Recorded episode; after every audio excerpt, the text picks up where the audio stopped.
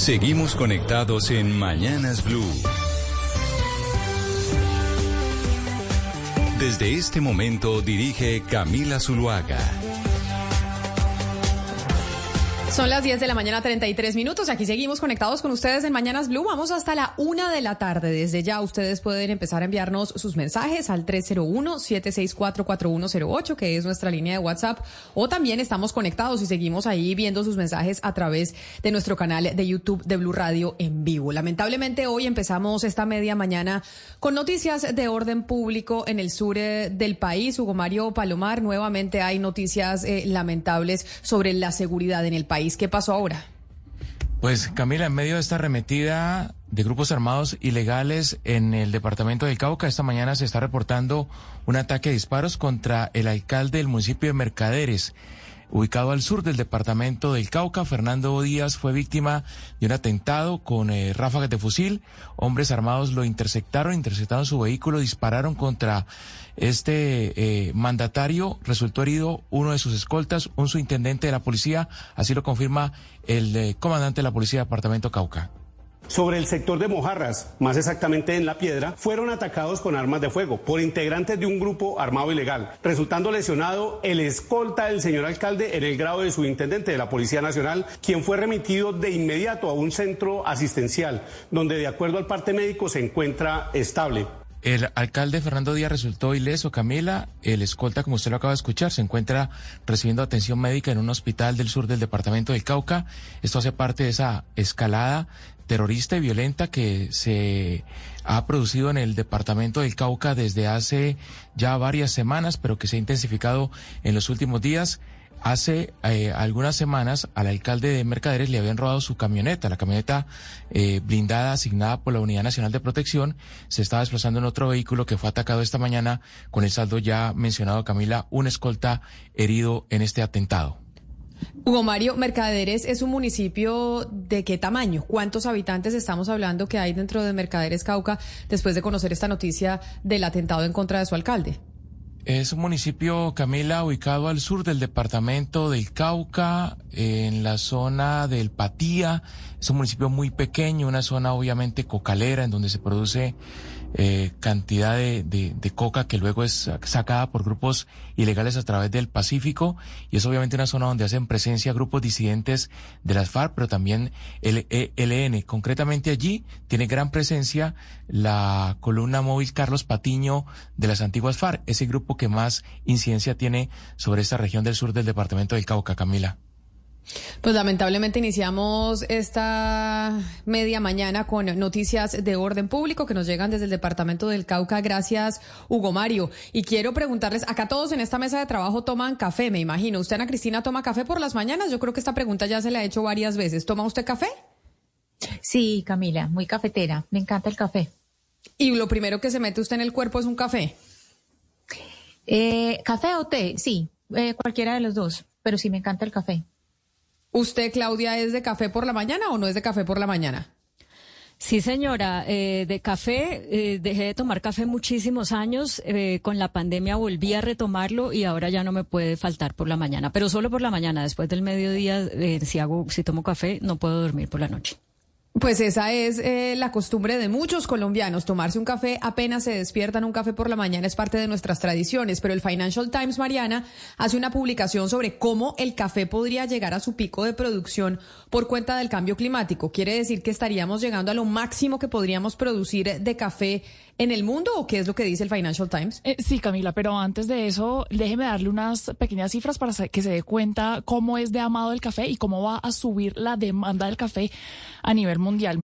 Disfruta del auténtico sabor de horchata, latte y otros sabores con el nuevo McCafé at Home Café Styles of Latin America. Puedes prepararlo en casa en cualquier cafetera Keurig, disponible en las tiendas principales o en Keurig.com. Mire, en las últimas tres décadas se duplicó el consumo de café, pero también el incremento seguirá tanto en países como por ejemplo China y el África, que tienen poblaciones que crecen cada vez más, Un ejemplo, Camila, en China, Starbucks es la cadena estadounidense de café, que usted sabe es enorme, pues abre una tienda de café cada nueve horas.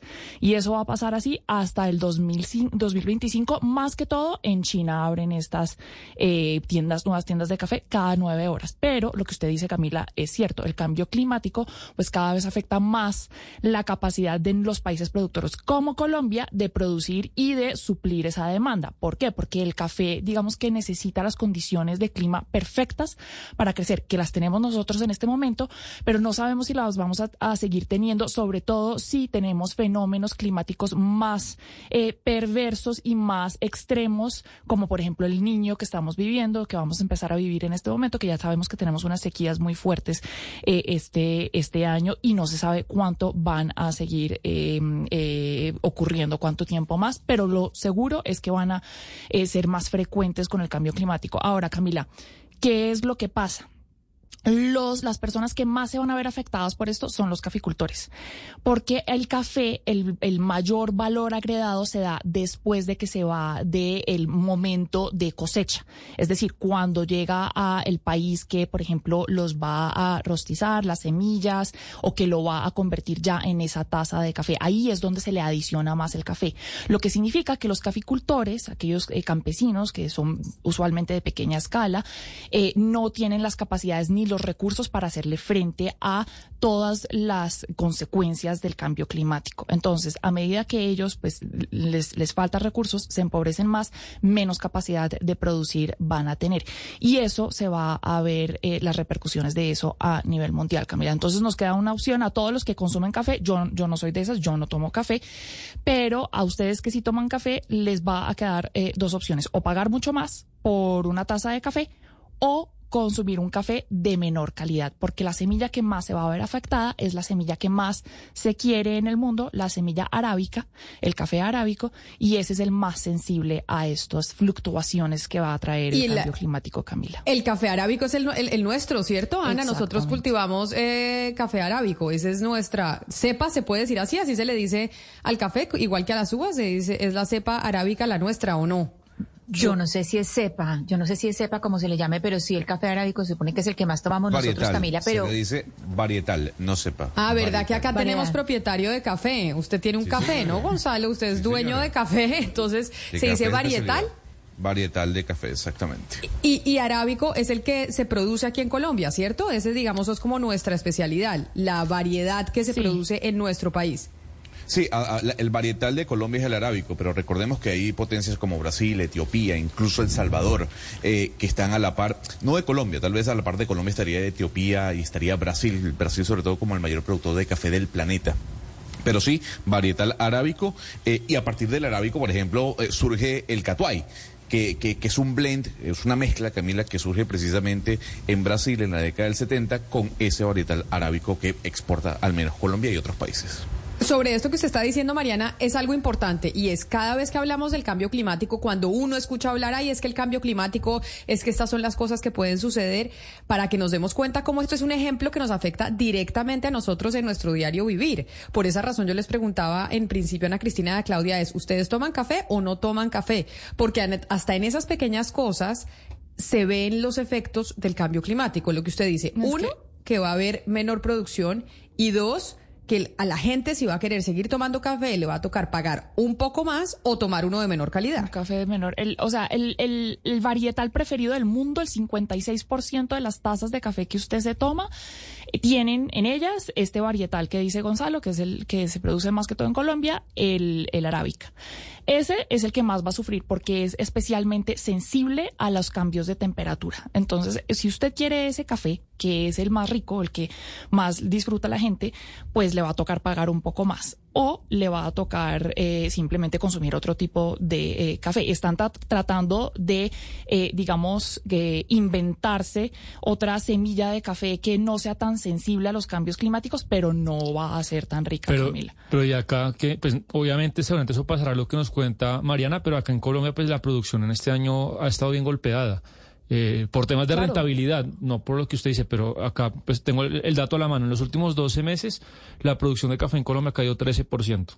13%. Pero yo me imagino que también ha sido afectada por los cambios. O sea, en este momento que tenemos entrando el niño, yo me imagino que este se está viendo afectado por eso, ¿o no, Sebastián? Pues el, no, el sector está preocupado ah, y, como lo ha dicho el, presidente de la federación, ahorita hay un problema de márgenes muy, muy serio de rentabilidad. Ahora, lo que sí es cierto es que el café. Tocará este preguntarle, no sé si habrá otras razones. Este año el café eh, en mayo alcanzó su precio más alto en los últimos 15 años, precisamente eh, por, por estos fenómenos climáticos a nivel mundial, estoy hablando. Pero también, Camila, lo que hay que tener en cuenta es que eh, mire, a, a, nivel mundial, para el 2050 aproximadamente, la, gente va a empezar a tomar 6 mil millones de tazas de café al día. Esa es la cantidad de café que toma la gente. Es un producto supremamente... Eh, pues eh, codiciado, la gente le gusta su café, pero pues este tema también tiene, tendrá muchas repercusiones, no sabemos si vamos a poder tomarnos esa taza de café que tanto disfrutamos. A la gente le encanta el café, ¿cómo así? La gente se, además no hay nada más rico que el olor de café por la mañana. Ahora estábamos eh, discúlpeme, eh, eh, es que es que ahí lo que quiero decir es que hay un crecimiento y eso hay que decirlo de las cafeterías de especialidad que no realmente trabajan con un varietal tan económico. Starbucks, digamos que sí, hay un crecimiento sobre todo a nivel de mercadeo, pero lo que sí hay una creciente en cuanto a números se refiere a nivel global son las cafeterías de especialidad que trabajan con varietales como el catuay, el caturra e incluso el geisha. Y lo que decía Sebastián, es importante porque Panamá, siendo un productor de geisha y la referencia del geisha como varietal en el mundo, está viendo como muchos productores colombianos están viniendo a Panamá para comprar ese tipo de café o ese tipo de varietal porque en Colombia se le está haciendo complicado debido a lo que decía Mariana, al cambio climático. O sea que ahora están cultivando allá en Panamá, Gonzalo esas variedades. O sea, Panamá, siempre ha sido un, país eh, cafetero. Pues, eh, pero el, eh, pero el, tema del geisha como referente a nivel global lo tiene Panamá. Entonces Colombia, por la situación que vive en este momento, hay algunos productores que están viniendo a Panamá para comprar lo que se produce acá, ese geisha que se produce en, Panamá, que por la superficie, por la tierra, tal vez Colombia no lo tiene. Pero Gonzalo, ¿sabe que usted me, me recuerda otro problema que tendremos con este tema del cambio climático? Y es que, pues sí, muy bien, por ejemplo, países que hoy en día no son caficultores, como Estados Unidos, se podrían volver caficultores a medida que el planeta se calienta y ellos tienen temperaturas que se acoplan más a eh, las necesarias para crecer el café. Pero ¿qué es lo que pasa? Que usted necesita, pues, acoplar esa tierra, eh, destruir unos bosques, eso también trae un daño ambiental. Entonces, digamos que no es tan fácil, digamos, eh, eh, desplazar el café de los países que hoy en día los, los siembran a otros. Eso, esa solución no es tan sencilla. Ahora quiero, antes de que iniciáramos esta transmisión, estábamos oyendo una cuña, una, sí, una cuña radial sobre la Secretaría de Salud de Bogotá, en donde le preguntaban, y la cuña lo que decía, no sé si ustedes tuvieron la oportunidad de escucharla, la cuña lo que le preguntaba a la gente es, ¿usted hasta qué edad tomó leche materna? Usted, por ejemplo, Hugo Mario, ¿usted sabe hasta qué edad su mamá le dio leche materna? Eh, no, Camila, no tengo ni idea y nunca le he preguntado. No, Oscar, ¿usted sabe hasta cuándo le dieron leche materna a su mamá? No tengo la, la fecha exacta, Camila, ni la edad exacta, pero yo creo que después de dos años. Yo creo. O sea, ah, bueno, no. Pero si su mamá le dio dos años, usted es un privilegiado. Usted es un privilegiado de la vida. Sí, Sebastián, ¿usted sabe hasta cuándo le dieron leche materna a usted? No, ese, ese tema nunca ha estado en un desayuno. Nunca, nunca le pregunto. ¿No? No. Ay, cambio, yo sí he preguntado. ¿Usted no ha preguntado, Claudia, a su mamá cuánto, hasta cuándo le dio leche materna? Acuérdese que yo les conté hace unos ah, días que mi mamá no nos pudo dar leche materna ni a mis hermanos ni a mí y que por eso yo fui obsesiva con que sí le iba a dar a mi hijo y a mi hijo logré darle hasta los 11 meses. A mí me dieron solo un mes. A mí mi mamá solo me dio un mes. ¿A usted, Ana Cristina, cuánto le dieron? Eh, Camila, ese tema también ha sido pues como muy eh, raro porque pues mi mamá me contaba que ella, el pediatra mismo le decía que nos diera leche de tarro. Entonces, a mí ah, me dieron muy poquito, entonces leche de tarro y bueno, y mire, y mire el resultado, o sea que sí, es mejor la leche materna. eso muestra que es mejor la leche materna. Eso es lo que, pues, es lo que está diciendo la Secretaría de Salud de Bogotá, precisamente incentivar a las mamás a que den leche materna, porque eso, pues, es mucho más saludable para los bebés. ¿Y por qué le estoy preguntando por eso? Porque es importante hablar de la salud de los niños, sobre todo porque usted, Ana Cristina, creo que desde la semana pasada nos viene hablando del cierre de unidades pediátricas y de hospitales pediátricos en Antioquia. Y parece que esto, pues, está volviendo viendo como pues ya un patrón y es cómo se están cerrando los servicios de pediatría en Colombia. Háganos, recuérdeme usted, el, el último que se cerró en Antioquia fue cuál?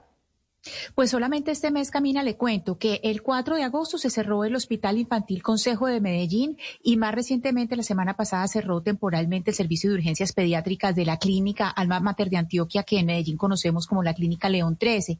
Entonces son dos servicios de, de, camas de pediatría, pues que son eh, muy importantes, que son cruciales, además que es para la gente más eh, vulnerable en Antioquia. Inclusive ha habido eh, manifestación, ha habido una carta de manifestación de la Junta Directiva de la Asociación Médica Sindical Colombiana colombianas Medas, eh, capítulo Antioquia, manifestando la preocupación pues por estos cierres, porque además nosotros, Camila, hay que decirlo, pues estamos, eh, toda Colombia está en déficit de camas pediátricas. Nosotros, pues por los estándares de la OMS deberíamos tener 34 mil y solamente tenemos 15 mil.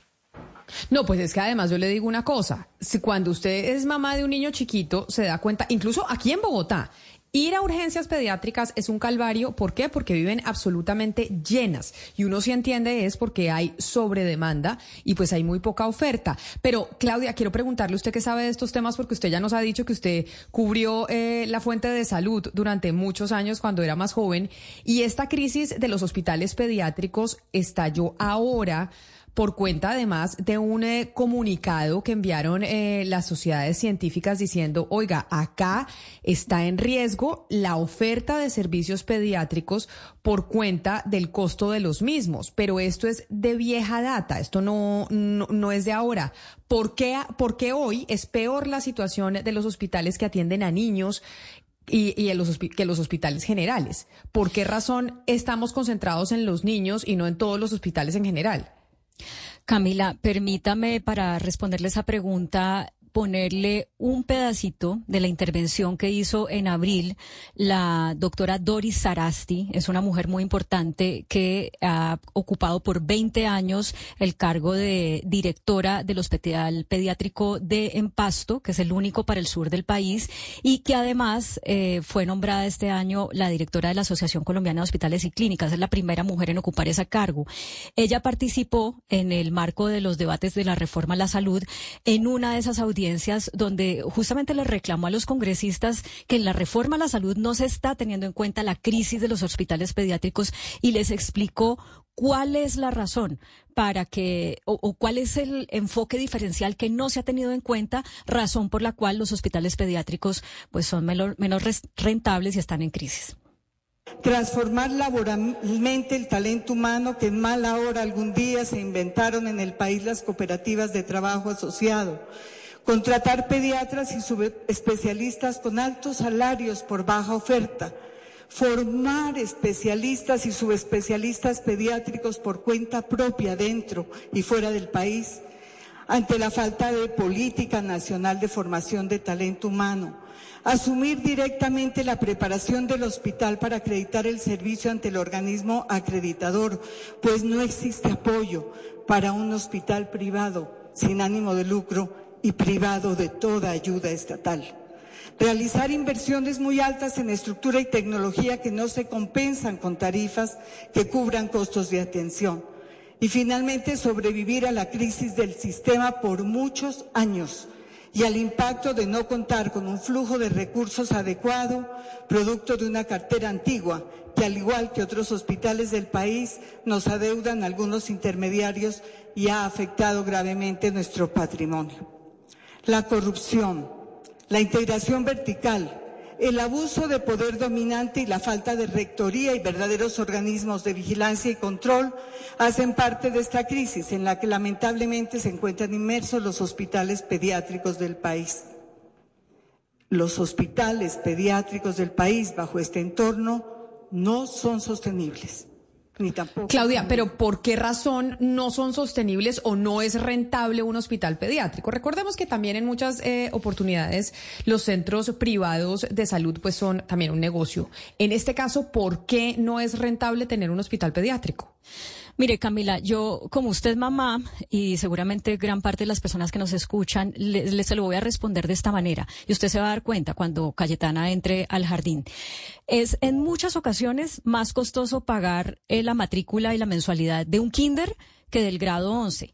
¿Por qué? Porque los servicios para los niños requieren, en el caso de los jardines infantiles, digamos, más materiales, eh, una formación pedagógica que en algunos casos pues es más costosa. Si hacemos la analogía con los hospitales, eh, con los servicios de salud, eh, también es así. Los, los niños cuando van a un servicio de salud no requieren solamente que la inyección y, digamos lo que requiere un adulto. Por eso es que la doctora Sarasti les dijo a los congresistas esto que usted va a oír.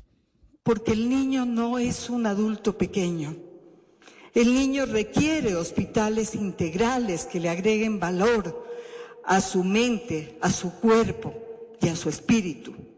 Y por eso es que estos hospitales pediátricos integrales debemos seguir existiendo en el país. La atención en salud en cuanto a pertinencia, oportunidad y acceso se ha optimizado gracias a nuestra presencia. En este sistema se ha sobrevivido haciendo esfuerzos quijotescos por prestar servicios con calidad, eficiencia, seguridad y humanización. Hemos cumplido el deber. Hemos hecho la tarea contribuyendo a disminuir en este país la mortalidad infantil colombiana, con servicios habilitados y acreditados prestados con talento humano experto e idóneo. Entonces, ¿por qué razón estamos siendo testigos del cierre de tantas camas pediátricas en hospitales pediátricos, en servicios pediátricos y clínicas pediátricas del país? Les recuerdo, señores presentes, 460 camas se cerraron el año pasado pediátricas en el país y 12 clínicas. ¿Por qué razón el sistema de salud ha puesto en peligro los hospitales pediátricos? Simplemente porque han tenido que soportar la carga de enfermedad, fruto de un sistema de salud que no privilegió la salud pública y la atención primaria y que no entendió que los servicios pediátricos se prestan por ciclos o periodos epidemiológicos. Y precisamente sobre esto que estábamos escuchando y la preocupación que claramente genera, pues que haya eh, em, una especie de cierre de los centros de atención pediátrica en el país, es que nos acompaña a esta hora el doctor Mauricio Guerrero Román. Él es el presidente de la Sociedad Colombiana de Pediatría y se conecta, se conecta con nosotros hasta ahora en Blue Radio. Doctor Román, bienvenido y gracias por estar aquí con nosotros. Buenos días, muchas gracias por, por la invitación para seguir participando en, en todo este debate que, que, hemos tenido las últimas dos semanas en Colombia por cierre de, de camas pediátricas nuevamente. Eh, y pues desde la Sociedad Colombiana de Pediatría hemos estado muy preocupados y muy al tanto trabajando eh, permanentemente en un problema que como bien escuchaba ahora eh, en las noticias viene yo diría que de un tiempo mucho más atrás que, que, estos últimos dos años. Desde más o menos antes de la pandemia creo que empezamos a tener este cierre de camas sutiles de alguna manera eh, y congestionamiento de los servicios, pero creo que con la pandemia, cuando todo se volcó hacia los adultos, quedamos como en, en esa latencia que, que estamos volviendo a, a, empezar a vivir y, y que nos tiene muy preocupados, no solamente para pediatría, sino con los servicios de obstetricia. Pero entonces, doctor Guerrero, explíqueme una cosa de una forma fácil de entender para nosotros los usuarios, los que tenemos hijos. Esta crisis que ustedes están evidenciando con el cierre de camas pediátricas en los hospitales del país, lo que puede llevar es a qué? A que haya un colapso y haya un momento en que entonces a mí se me enferme mi bebé y no haya quien me la atienda y no haya una cama en donde yo la pueda eh, tener. Así es, lo que más nos está preocupando en este momento es que el, el cierre es de las camas netamente hospitalarias eh, en pediatría, o sea, del, cuidado general y de las urgencias.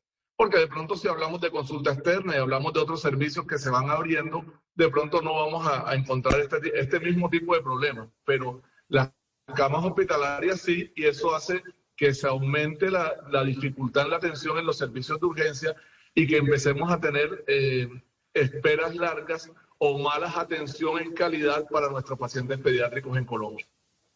Doctor Guerrero, como decíamos al principio de este segmento del programa, pues en Antioquia recientemente, solamente en 15 días se han cerrado dos servicios de, urgencias pediátricas, de, de, pediátricas. Y Asmedas eh, publicó un comunicado muy fuerte y le digo literalmente lo que dice Asmedas capítulo Antioquia. Estas decisiones obedecen a una concepción mercantilista y además equivocada de los servicios de salud. ¿Usted qué opina sobre, sobre ese comunicado que mandó Asmedas? ¿Qué hay de cierto para usted en ese comunicado? Claro, lo, que hemos estado eh, viviendo en los últimos años y, la respuesta casi que, cuando hablamos de este tema es que los niños o la atención pediátrica no generan rentabilidad económica a las instituciones como tal. Eh, y creo que ese concepto es con el cual perversamente hemos venido eh, excusando a todas estas clínicas sin ningún tipo de control cerrando de acuerdo a, lo que cada clínica privada decide o no. Entonces, cuando hablamos de, de, mercantilismo es eso, estamos quedándonos con servicios que en los hospitales prefieren quedar servicios que tengan buena rentabilidad eh, en adultos en, en, alto costo y pediatría, que es un servicio que de pronto tiene menos rentabilidad, bajo esa excusa estamos cerrando los servicios. Como les decía yo en, en una reunión que tuvimos con el ministerio, eh, tenemos que hablar más un poco de rentabilidad social y de lo que nosotros tenemos que, que, mm, ofrecer en garantías nosotros. ¿Se me fue la señal? Sí, es que se le está yendo la señal. Usted sabe que acá sufrimos con el tema del Internet en Colombia, es eh, con lo que sufrimos todos los días y se le fue un momentito la señal, pero a ver si logramos seguir escuchándolo porque nos parece importante, pues este tema de lo que nos están alertando ustedes desde la Sociedad Colombiana de Pediatría y es pues la escasez de camas y cómo se van reduciendo por cuenta de que no es rentable prestar servicios para bebés, para niños. Doctor Guerrero. Así es, tal cual. Entonces nosotros, ¿me escuchan? Sí, pero vamos a ver si en producción nos ayudan eh, un momento a ver si mejoramos la comunicación con el doctor Guerrero, porque además tenemos eh, una comunicación que tiene un delay importante. Pero oiga, Claudia, o sea, usted dice, esto viene desde tiempo atrás. Esto obviamente se viene agravando eh, después de la pandemia. Pero ¿cuál es la razón para que hoy, en este momento, pues estemos como en este punto de inflexión? Qué miedo que lo que nos están contando es que resulta que, le, que puede pasar por cuenta del cierre de los servicios, es que usted tiene a su chiquito enfermo y, se demora un montón en, en la sala de espera mientras se lo atienden porque no hay camas para que lo puedan atender. Así es, Camila, y por eso era tan contundente la declaración que hacía la doctora Sarasti ante los congresistas. Ella decía, si no le ponemos eh, solución a esto, Colombia va a pasar a engrosar la lista de esos países donde los, la, violación a los derechos humanos de los menores de edad, eh, vamos a estar en los peores lugares de esa lista. Así de dramático es el panorama.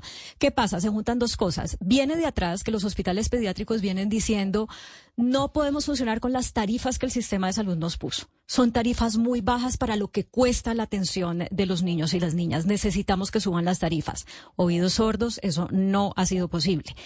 Esto se junta con la crisis en general de los hospitales, que en este momento, como lo hemos informado acá, un poco por la incertidumbre de lo que va a pasar con la reforma a la salud, eh, con todo esto de si el gobierno, el Estado elegirá directamente a los hospitales para agilizar el flujo de los recursos, eh, un poco ya eliminando uno de los roles de la CPS, todo eso hace que los hospitales que existen hoy en día digan, miércoles, tenemos el panorama complejo, porque no nos, no nos llegan los dineros. No sabemos si las EPS van a seguir siendo nuestras socias en esto o no. Tenemos que empezar a recortar y a anticiparnos a lo que puede pasar.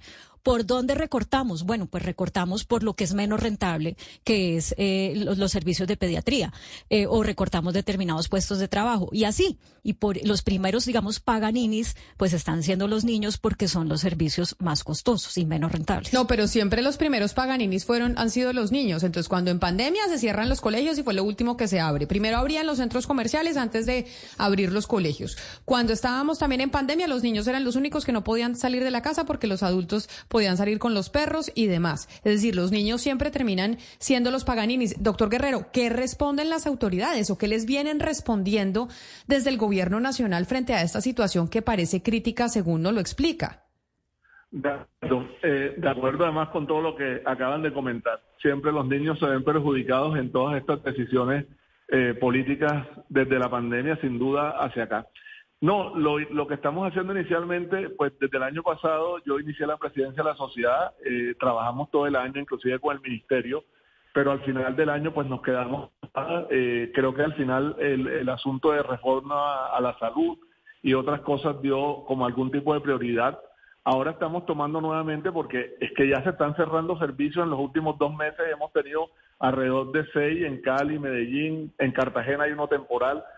Eh, y pues lo primero que les pedimos es que verdaderamente nos dieran como un reporte de lo que tenían ellos como tal, o sea, verdaderamente cuántos hay, cuántos hay en cama hospitalaria para tener como un censo real y, y tangible de lo que hay pública y privadamente en las clínicas pero sobre todo tratando de, propender de que, de que en la normatividad no cerremos estas clínicas, o sea, que una clínica no pueda decir a partir de mañana no atiendo porque no tengo rentabilidad. Pero yo creo que lo que, lo que tenemos que sí o sí exigir es que de alguna manera haya voluntad política por sacar este problema adelante.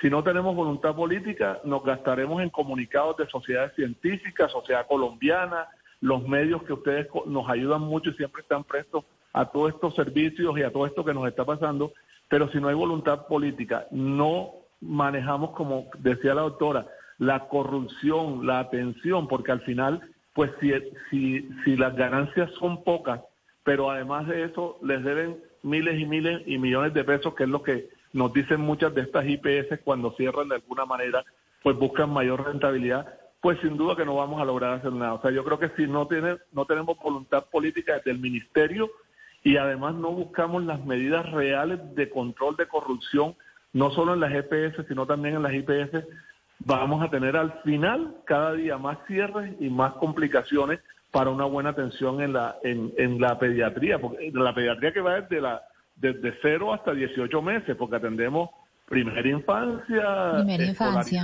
y adolescencia inclusive. Y ahora además obstetricia.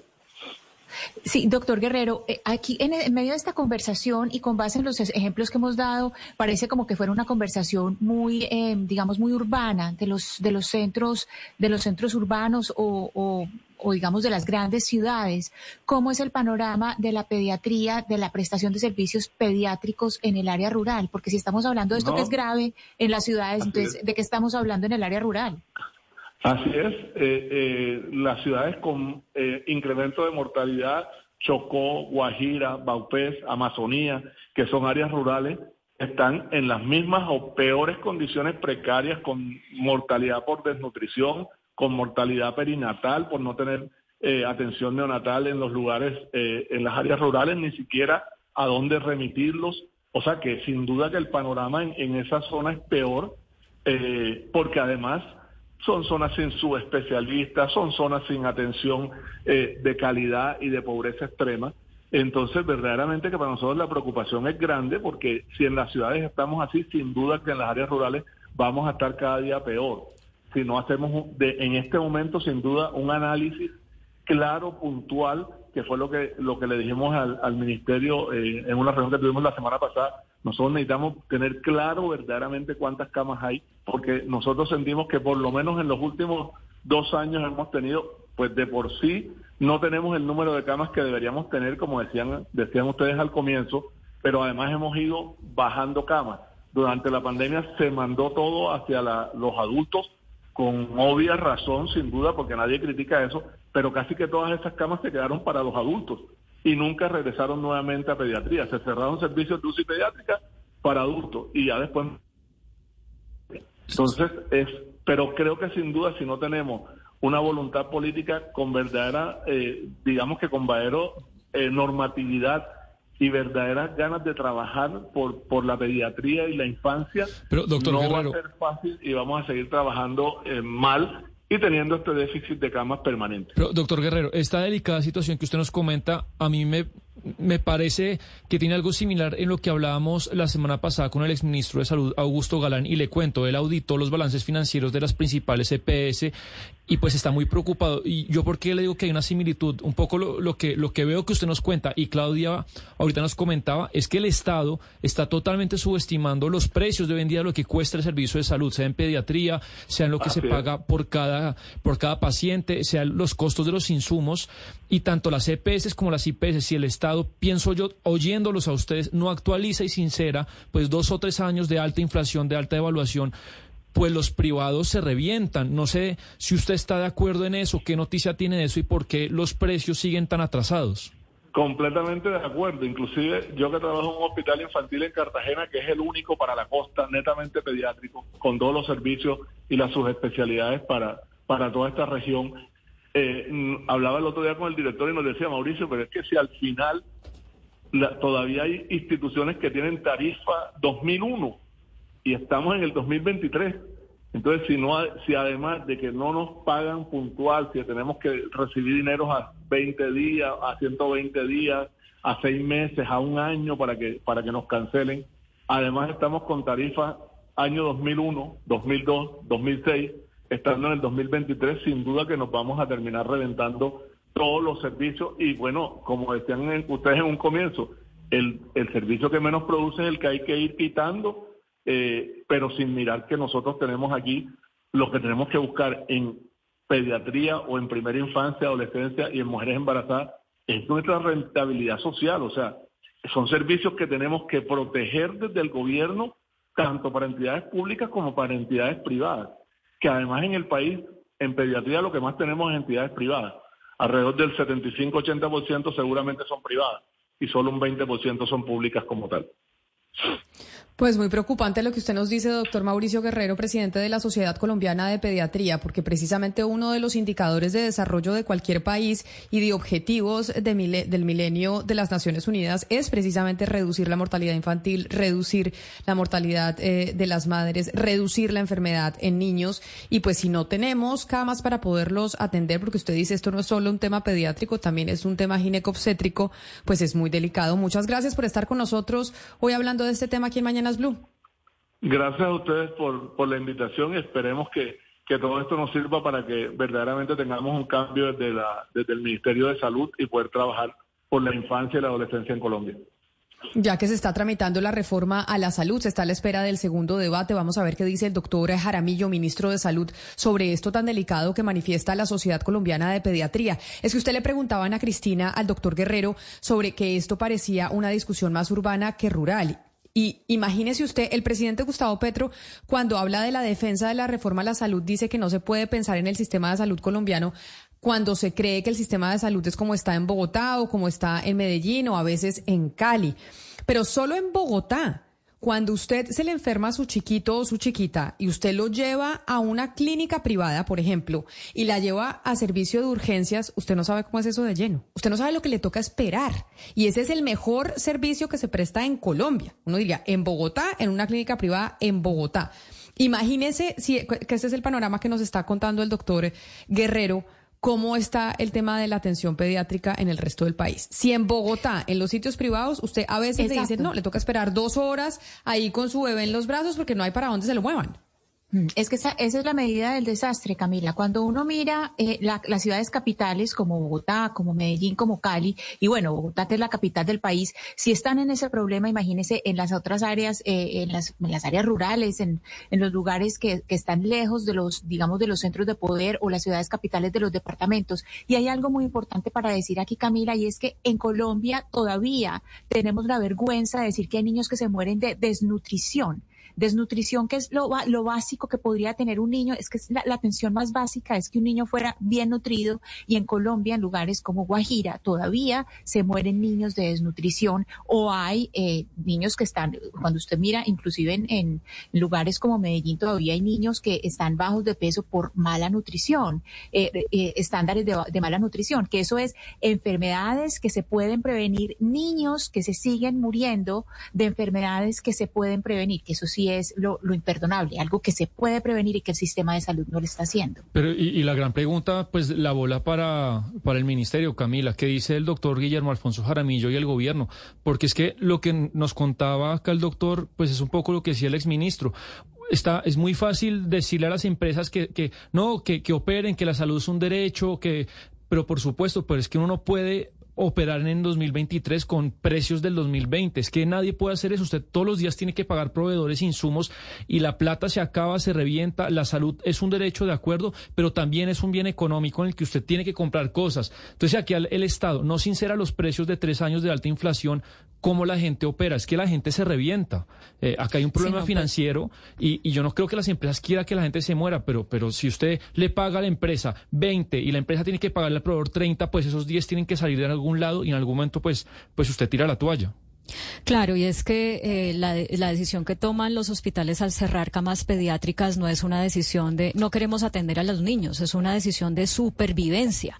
Eh, si seguimos prestando estos servicios con estas tarifas que no son rentables, pues eventualmente vamos a tener es que dejar de prestar no solamente estos servicios, sino los otros que prestamos, afectando a un eh, rango más amplio de la población. Entonces no es porque quieran, es porque les toca tomar decisiones pues que son difíciles. Al respecto, se pronunció la Asociación Colombiana de Sociedades Científicas, la doctora Dora Bernal, en un comunicado le trae al gobierno eh, que la situación no es solamente para los niños, es también para las mujeres en estado de embarazo. Mire lo que eh, dice el comunicado, Camila.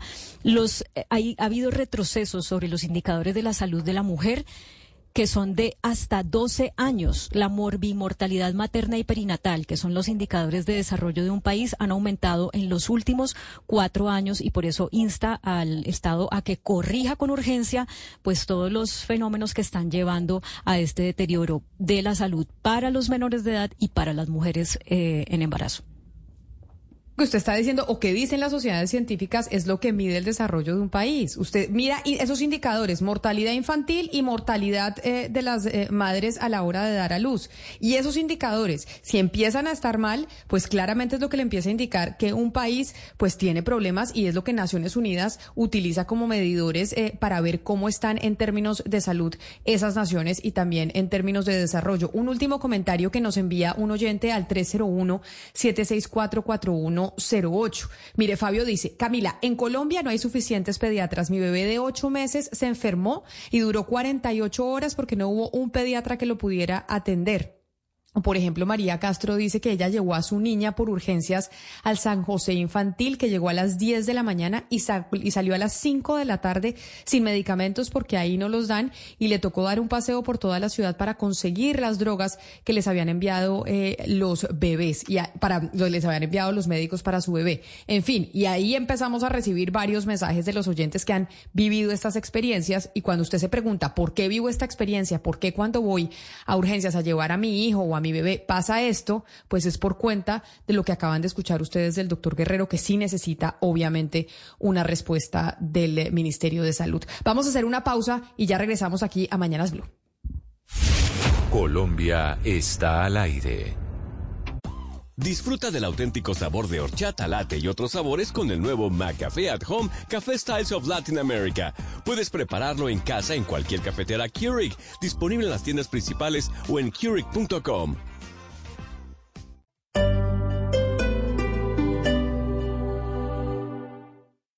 Esta es Blue Radio. Sintonice Blue Radio en 89.9 FM y grábelo desde ya en su memoria y en la memoria de su radio. Blue Radio, la alternativa. ¿Siente que la artrosis y la artritis no la puede controlar? Es el momento de conocer la medicina biológica. En el tratamiento de artrosis o artritis es la alternativa. Citas 443-7010, 443-7010. IPS Cines, especialistas en medicina biológica. Vigilados para salud. Si eres usuario del sistema Transmilenio, esta información te interesa. Recuerda que de manera virtual puedes recargar y personalizar tu tarjeta Tu Llave Plus de forma rápida y sencilla. Ingresa a www.tullaveplus.gov.co, personalízala o recárgala y disfruta de todos sus beneficios. Bogotá tiene mucho que contar. Alcaldía Mayor de Bogotá. Blue también es para los que viven.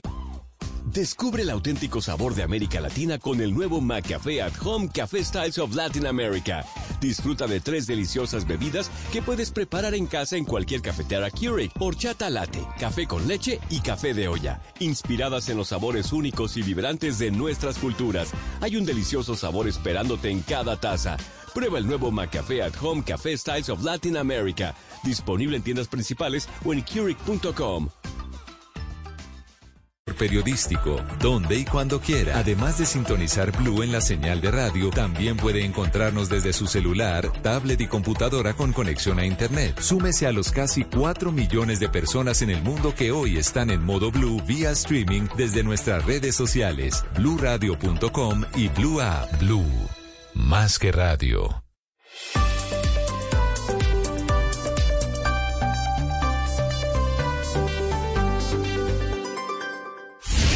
Colombia está al aire.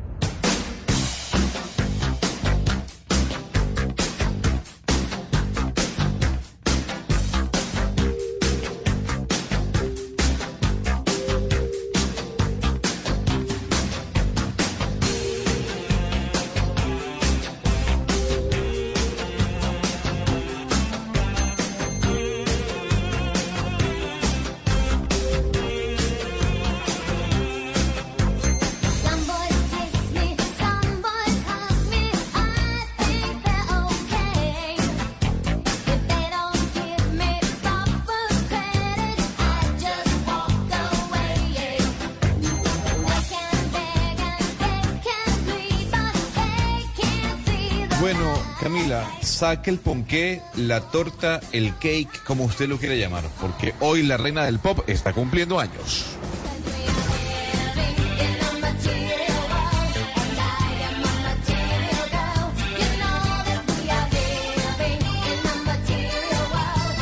¿Cuántos años está cumpliendo Madonna? La señorita material, la Material Girl. ¿Cuántos años está cumpliendo Madonna ya? ¿Gonzalo? Señora, estaba cerrando la ventana porque se metió un ruido hartísimo. ¿Me puede repetir la pregunta, por favor? Los, los gajes de trabajar en la casa, tranquilo, no se preocupe. Se le metió un ruido. Eh, ¿Cuántos años cumple Madonna, la reina del pop, la Material Girl, que es la canción que estamos escuchando en estos momentos? 65, Camila, 65, preocupados por su salud, se está recuperando. Recuerde que Madonna tuvo que ser internada en cuidados intensivos hace cuestión de un mes y medio. Ya salió, está en plena recuperación. Incluso se ha anunciado eh, parte de una pequeña gira que hará en el año 2024. Oiga, yo pensé que Madonna tenía más, ¿sabe? No porque sienta que ella se ve de más, sino porque, no sé, pensaba que tenía más años, más que 65. ¿Y sabemos cómo va a celebrar una idea? No, no, no tengo esta información. Todavía no he llegado hasta allá. Tengo que llamar a algunas fuentes, Camila. Pero yo sí, yo sí creo que hay, hay, hay, hay personas como Madonna, Mickey Rourke y otras y otros hombres y mujeres sin distinción que no envejecen bien, ¿no? Yo creo, yo creo que Madonna no ha envejecido bien, o no sé si es el tema de las de las operaciones también. Yo lo que creo es que como Madonna ha estado tan vigente durante tanto tiempo, porque ella ha estado vigente durante décadas y siempre ha logrado estar ahí marcando la pauta, por eso era que yo pensaba que tenía más edad. No porque se vea de más edad, sino porque ha estado muchos años y desde muy joven, pues marcando la tendencia en términos eh, de la música. Por ejemplo, esta canción Material Girl, ¿de qué año es? Uy, si no me equivoco, Camila, año 84, 85, si no me equivoco. Por eso, imagínese, o sea, esta canción tiene 38 años. Y no es. y, más, 39 años. Y no es que sea una. Y no es que fuera de las. O sea, sí es una de las primeras canciones de Madonna, pero no fue la primera. Entonces, por eso le digo yo que es una señora que lleva más de 40 años en el mundo del espectáculo, liderando el mundo del espectáculo, y por eso uno siente que puede llegar a ser más grande, que puede llegar a tener más edad. Bueno, pero, ¿qué es eso de envejecer bien o envejecer mal? Envejecer bien es que uno tenga... Ah, bueno, si usted sabía. Yo sabía. envejecer bien es que uno, ¿qué? Que uno tenga años y no se le noten las arrugas, que no se le noten los gordos, que no se le noten las manchas, que... ¿Qué es? O sea, uno tiene derecho Mire, yo, le, yo le, pues, yo le digo se vaya deteriorando en el cuerpo, pues uno quiere decir que, que venía no, pero a ver, es que yo sabía que venía el vainazo, Claudio. Yo lo sabía, pero... No, no es un vainazo, pues es un comentario para la reflexión.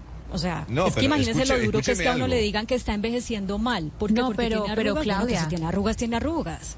no, ¿y quién de esta mesa de trabajo ¿quién de esta mesa de trabajo es capaz de bailar en un escenario dos horas y media como Madonna? O sea, dos horas y media, un concierto de Madonna canta y baila y baila con, y usted mira todo el grupo de bailarines de ella y no hay ninguna más de 30. Todos son jóvenes, ella les duplica la edad a todos los bailarines. Y ella es No, la claro. que lleva toda la- o sea, es una cosa impresionante. Si eso es envejecer mal, eh, que todas las hadas nos protejan con la con el mismo envejecimiento, porque mejor no puede Pero estar. mire, es impresionante la para defender- energía de esta mujer. Para defender a Gonzalo, mire Gonzalo, le voy a lanzar un, un- un salvavidas. Yo entiendo lo que usted dice de envejecer bien o envejecer mal. Si, por ejemplo, no es que quiera comparar, no me van a malinterpretar, no voy a comparar a los seres humanos con los carros. Pero, por ejemplo, hay marcas de carros que envejecen mejor que otras. Hay marcas de carros que usted, eh, son carros que tienen 20 años, 25, 30 años, y usted los ve hoy en la calle y se siguen viendo muy bien. O sea, no se ven como eh, necesariamente de otra época, siguen siendo carros que se ven bien, mientras hay otros que uno dice, oiga, ese carro sí envejeció mal, Claudia. O sea, es pues lo que yo, yo no, de pronto usted está hablando de lo vintage, ¿no? Pero yo... No, pero No, por ejemplo, dicho, ¿sabe pero, qué pero, carro? Claudia, es, es, es, es- es que hay un momento, yo, yo le quiero explicar, Camila. Por ejemplo, un, un gran ejemplo es Mickey Rourke, gran actor de cine. Usted ve a, Mi- a Mickey Rourke en este momento y la cantidad de operaciones que se, ha hecho, que se ha hecho el señor en la cara, pues no lo muestran, digamos, una persona que sea guapa, dentro de los estándares que conocemos. Ah, que, dentro de los son. estándares. Ok. Exactamente. Entonces, es- Ah. es- es- es- yo estoy muy seguro, Claudia, que yo no voy a envejecer como ha envejecido Brad Pitt, por ejemplo, que si no parece de 20 y tiene 55 años. O Tom Cruise. Entonces, también. Pero eso no quiere decir que usted vaya a envejecer mal, Gonzalo. Eso no quiere, porque es que es que yo a lo que me refiero es al calificar como malo una cosa que es natural a la edad Pero- para la mayoría de las personas. Las personas que Pero a uno los sí 60 puede envejecer mal, arrugas. Todos Claudia. vamos, a, todos vamos a estar debajo del suelo, pues hechos polvo en algún momento. Ojalá todos dentro de mucho tiempo. Pero Claudio, por ejemplo, eh, no llevándolo a los famosos, pero uno sí ve amigos, que en mi caso, que uno los deja de ver dos o tres años. Y yo veo a uno que va al gimnasio, que se cuida, que pronto tiene buenos hábitos. Y veo a otro que y uno sí le dice, hermano, usted sí los años lo arrollaron. Y entonces, Pero eso no está No, me mal, parece es lo que quiere decir tenaz. Claudia. Eso no es, no es que mal. O sea, es una manera de me parece envejecer muy distinta. Si eh, si el uno quiere estar 30 kilos arriba eh, y calvo, está bien, es su problema, y si el otro no, pero uno de pronto se va al carro y dice, uy, este los años lo arrollaron, y ya, pero cada uno verá, No, es pero que los pues- años lo arrollaron, es una cosa muy dura. No, yo creo que el si el otro sí punto se debe cuida. ser aquí, o ha envejecido saludablemente o ha envejecido no saludablemente. Ese me parece un parámetro que en el que, que pero no si es usted no se cuida, se le ofensivo, nota, que... Claudia. Sí, pero no no, quiere de decir que sea mal, ¿me entiende? No quiere decir que si usted tiene arrugas y se engorde esté mal. Usted no es un mal Pero, ser Claudia, humano, obviamente, o- no, ejemplo está mal como de persona por un examen de colesterol. Si uno no se puede agachar, uno ve, por ejemplo, gente mayor es. que no ha hecho ejercicio, entonces no se puede agachar y es un suplicio te- agacharse a recoger algo. Uno dice, oiga, este envejeció peor Pero- que el que se ha hecho ejercicio, No ha se envejecido agacha, saludablemente. Camila. puede caminar. Pero bueno, esos son los achaques, pero siguiendo con el ejemplo suyo, Camila, son clásicos, son personas que ya se vuelven clásicas después de los sesenta y pico. Ya es un clásico muy bien conservado, hay que tratarlo con mucho cariño porque ya es un clásico. Eh, hay unas personas que ya pasan a ser clásicos y se les trata con mucho cariño, o sea, Ah, pero no es que sea bueno o malo, o que envejeció bien o que envejeció mal. Yo Pero el también estoy de acuerdo con puede, Claudia. sí Ah. puede ser malo. Pues de pronto no juzgarlo, pero si el colesterol le sale alto, no hace ejercicio, pues el médico Claro. sí le va a decir que sí es malo. Claro, por No, supuesto. además eso la edad es muy subjetivo, ¿no? Una cosa es como uno se sienta, hay gente que envejece y se siente bien, hay gente que no, y otra cosa es como lo ven a uno los demás, ¿no? O sea, yo creo que eso es muy subjetivo. Pero mire, Sebastián se las da de mucho café con leche con los amigos porque como cuando dice, hay unos que sí envejecieron mal o por lo menos se le notan los años y se refirió usted al pelo, Sebastián. Usted lo que pasa es que tiene mucho pelo, pero eso eso es genético. Eso Sí, no es que usted haya hecho un esfuerzo por tener pelo, sino que usted tuvo la fortuna de que tiene mucho pelo. Entonces, probablemente Sí, usted no va a tener verdad. problemas de calvicie. ¿Su papá tiene problemas de alopecia? No. No, sí, mi papá es calvo, calvo. Mi papá es como Carlos Bianchi, el técnico argentino, es igualito. No sé si usted lo conozca, Gonzalo. Bueno, usted así, va para allá. calvo, cal- no, Usted va No, para allá. porque mire que Sebastián Sí, tiene sí, mucho sí, sí. pelo. Se hereda, eso se hereda, Camila. Pero No, se le da eso por parte hereda. de la mamá. La alopecia no se por hereda. parte. Tengo ente, yo me estoy inventando aquí esto sí, porque yo en, mi- en mi familia todas las mujeres tienen buen pelo y todos los hombres son calvos. Entonces yo, so- yo Eso se hereda. sospecho, exacto, pero que se hereda por parte de la mamá. No, Mariana, eso sería de Veamos a mamá o de papá. de- veamos a Sebastián dentro de 10 años, 15 años y verá usted que está igual que el papá. Eso se, Pero, eso oiga, se hereda. pero tan, tan se hereda que hay un ranking que se publicó de cuáles son los países con más calvos en el mundo, Gonzalo. Eso es un tema genético y yo estoy por decir, por pensar que ese es un tema sobre todo genético europeo. Porque uno no ve, por ejemplo, eh, en, eh, no ve tantos asiáticos calvos o no vemos tantos indígenas calvos. Eso es un tema genético europeo principalmente. ¿En dónde están los países con más calvos del mundo? Uy, señora, usted ha dado en el clavo, ¿no? Europa. Europa Claro. se lleva el, el podio, ¿no? Y son tres. Tres países que le traigo por acá. Número uno, República Checa, Camila. El 43% de los hombres en República Checa ha perdido el cabello. O sea, casi el 50% de la población masculina de República Checa es calva. Luego de eso le sigue España, con el 42% de calvicie en los hombres. Tercer lugar, dentro del podio, Alemania, 41% de calvicie en los hombres. Hay que decir que también aparece, por ejemplo, los Estados Unidos. En los Estados Unidos, aproximadamente el 39% de los hombres han perdido el cabello o están en proceso de hacerlo.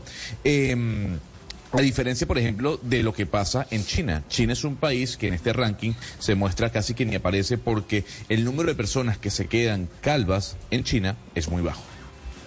Ah, por eso le digo, es un tema genético. Y si usted, usted tiene más, eh, digamos, genes europeos, porque resulta que venimos de la colonia y hay unos españoles por ahí eh, detrás en el, eh, en el árbol genealógico de uno, puede que usted tenga ahí el tema de la, de la calvicie.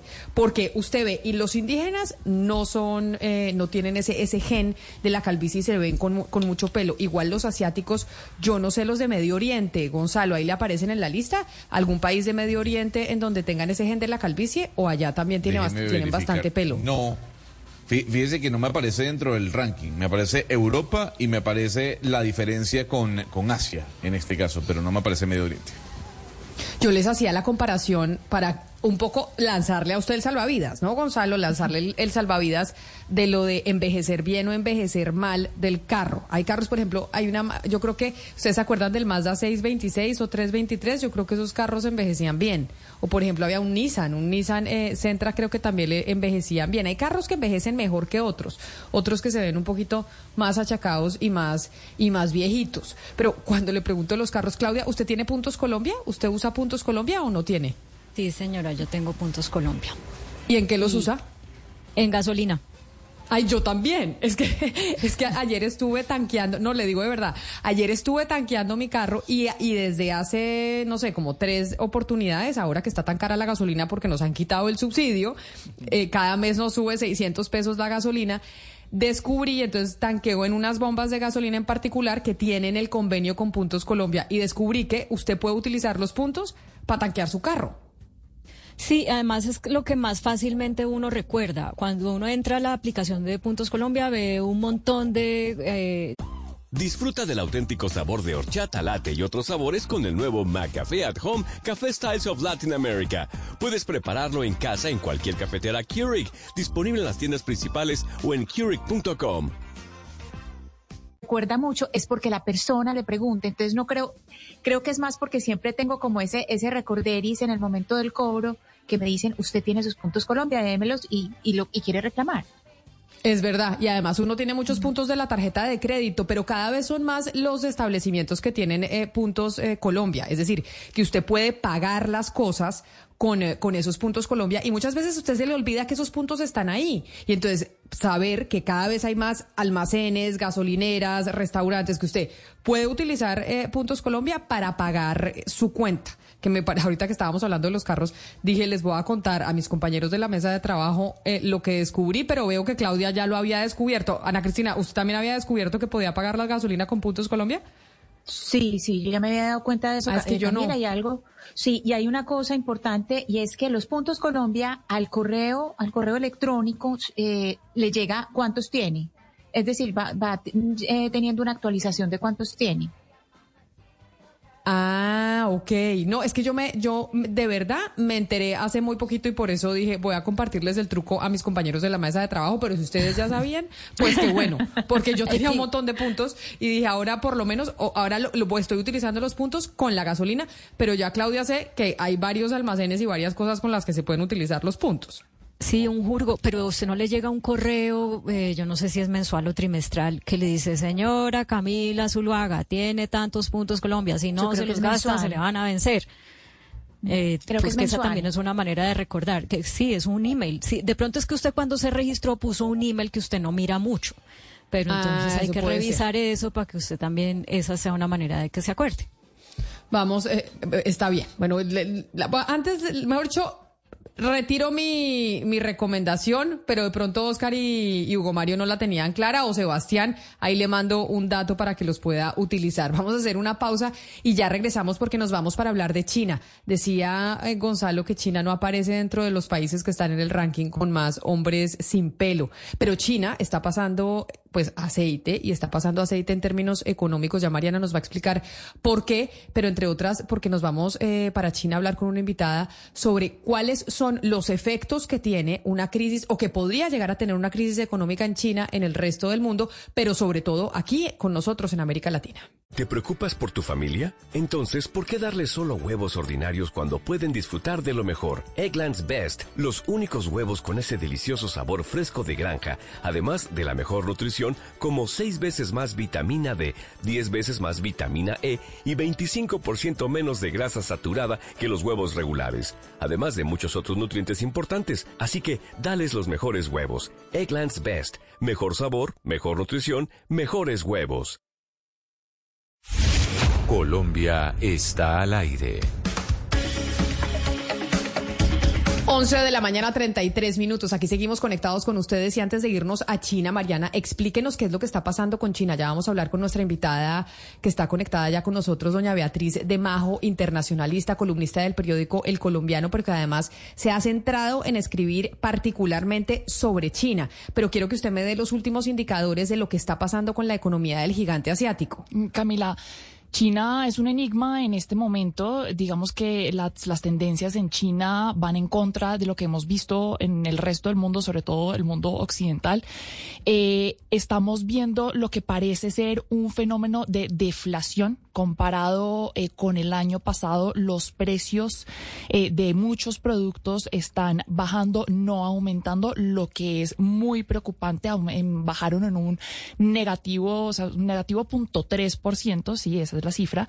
Eh, eso es preocupante porque significa que pues la gente no está consumiendo lo suficiente, las deudas de las personas cada vez pues eh, se mantienen en su valor, es más difícil pagarlas porque tampoco hay ingresos suficientes si la gente no está comprando, la economía no se está moviendo. China, recuerde usted, estuvo encerrada mucho tiempo, más tiempo que la gran mayoría del resto de los países durante la pandemia. Fue el país que más eh, medidas estrictas tuvo en cuanto a cuarentenas para combatir la pandemia y después de unas protestas que vimos el año pasado empezó a abrir, empezó a abrir con momentum. Digamos que se esperaba que la economía siguiera creciendo, pero la verdad es que en este momento, Camila, estamos viendo que la economía de China está por lo menos estancada. No sabemos todavía si ha entrado en recesión, pero si sigue así, entra en recesión.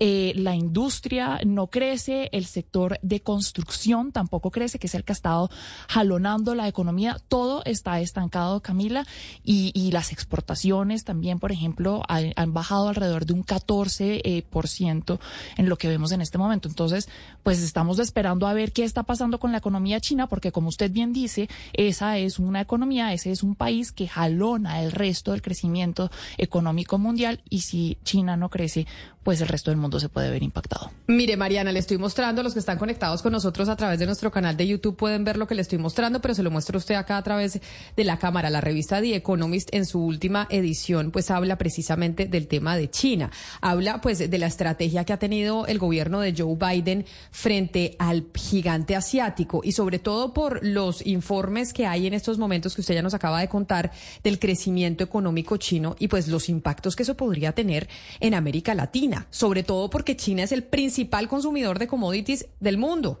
y es nuestro principal cliente en términos de commodities y por eso nos acompaña hasta ahora doña Beatriz de Majo, internacionalista y quien se dedica, entre otras, principalmente a hablar sobre China. Señora de Majo, bienvenida y gracias por acompañarnos hoy aquí en Mañanas Blue. Camila, es un placer para mí estar con ustedes hoy. Mire, la hemos llamado porque como usted se ha dedicado principalmente a escribir eh, sobre China, yo quería preguntarle, en caso de que, ya vemos, como nos decía Mariana, que los eh, indicadores económicos en China no son muy positivos, pero si se habla de que la situación económica en China se agrava más y pueda llegar a haber una especie de recesión, ese ¿Qué impacto, eso qué, qué, impacto tiene directamente sobre nosotros aquí en la América Latina, en donde cada vez se han estrechado más los lazos con, eh, con el gigante asiático? Pero mira, Camila, quizás la mejor forma de entenderlo es poner un ejemplo, y el ejemplo lo tenemos ahí muy a la mano porque la gran pandemia del COVID, todavía todos nos recordamos porque todos tuvimos que encerrarnos en cualquier lugar del planeta donde estuviéramos, ¿no? Y entonces ahí es donde uno se da cuenta realmente del impacto que una recesión en China pudiera eventualmente tener. Yo no soy de las que creo que va a haber una recesión en China, pero ¿cuál sería el impacto si hay un frenazo grande dentro de, dentro de su economía? Que eso sí está ocurriendo y que puede seguir ocurriendo. Bueno, cuando la pandemia nosotros lo vimos muy claramente, sabe que inmediatamente después de la pandemia el, mundo entero conoció una inflación que todavía hoy en día no nos podemos sacudir de ella. Seguimos en todos los países teniendo que asumir el ciudadano de la calle un incremento diario de todos los precios en dólares y en bolívares y en pesos y en la moneda que sea. Y esa es la consecuencia de que al paralizarse China, la primera cosa en el mundo que se paraliza es el transporte. Y como tú bien lo acabas de decir, China, el transporte internacional, como tú lo acabas de decir, China provee una cantidad enorme de todos los bienes terminados que se consumen en el mundo entero, pero a la vez China también, ella consume una cantidad de materias primas y de productos básicos que vienen del mundo entero y particularmente de América Latina. Entonces, si China le da simplemente, si China simplemente estornuda en el mundo entero, todos agarramos un tremendo resfriado. Esa es la realidad. Nos puede dar una neumonía. Pero entonces, Beatriz, hablemos un poco del tema de las exportaciones, porque si bien es cierto que China consume muchos commodities que producimos, por ejemplo, en Latinoamérica, ellos también exportan muchos bienes que consumimos en el resto del mundo y las exportaciones se han caído en alrededor de un 14%, si no estoy mal. Explíquenos usted por qué se han caído esas exportaciones. ¿Tiene que ver un tema con que la demanda está muy baja o tiene que también ver con que los exportadores chinos están cortando los precios y cómo esa caída en las exportaciones puede impactarnos al resto del mundo en cuanto a los precios eh, de los productos que consumimos a nivel mundial. No, la caída de las exportaciones se está dando simplemente porque hay desconsumo en el mundo entero. El mundo entero como consecuencia de la inflación que les relataba hace un momento, que es la consecuencia de, del COVID, pues eso simplemente ha traído uh, a, nivel mundial, ha traído la consecuencia de que los países, el ser humano de la calle, el hombre de la calle, cada vez consume menos. Al consumir cada vez menos, pues lógicamente se producen todas estas distorsiones. ¿Qué es lo que está pasando en China en la realidad? Que China viene arrastrando desde hace una buena cantidad de años, no tantísimo, pero dentro de unos quizás unos 10 o 15 años, viene arrastrando un problema de debilidad en lo económico, pero ¿por qué? Porque simplemente fue excesivamente fuerte. China estuvo creciendo en unas tasas de crecimiento de su Producto Interno Bruto del 8, del 9, del 10%, y en este momento apenas logra llegar al 5, al 6, al 4. Entonces, sin duda que eso es una desaceleración pero de todas maneras la economía china todavía tiene muchísimo vigor y todavía impacta mucho al mundo entero. Entonces, ¿qué es lo que sucede? Que tenemos que estar con los ojos muy bien, muy bien abiertos en, torno a todo lo que está ocurriendo en China desde el punto de vista de lo inmobiliario, que era justamente el tema que yo trataba en un artículo en esta semana allí en, en el colombiano. El sector inmobiliario ha hecho una crisis fenomenal en China. ¿Por qué? porque el chino ha dejado de consumir vivienda por falta de confianza en su propio sistema. Y entonces, como consecuencia de eso, la economía china íntegra se ha eh, desacelerado. Entonces, estamos viviendo una situación inédita para los chinos, pero recordemos también una cosa, Camila, que es que China es una economía dirigida, no se trata de una economía libre como la, de ustedes en Colombia, como la nuestra en Venezuela, como la de aquí en España, donde yo estoy. Simplemente es una economía donde todo, todo, todo está dirigido desde la cúpula.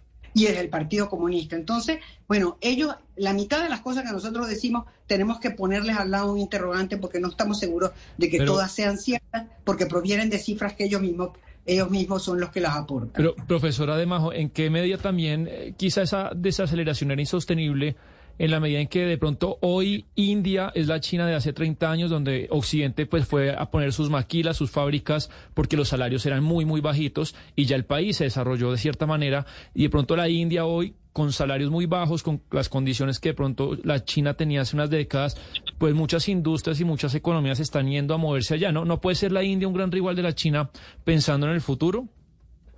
Mira, el principal rival de la China son los Estados Unidos, sin lugar a dudas y, todos lo sabemos porque lo hemos estado viviendo en los últimos años, hay una pelea a puñal entre ellos de manera de, de ver cuál de los dos países logra tener ese primer puesto dentro de las economías mundiales.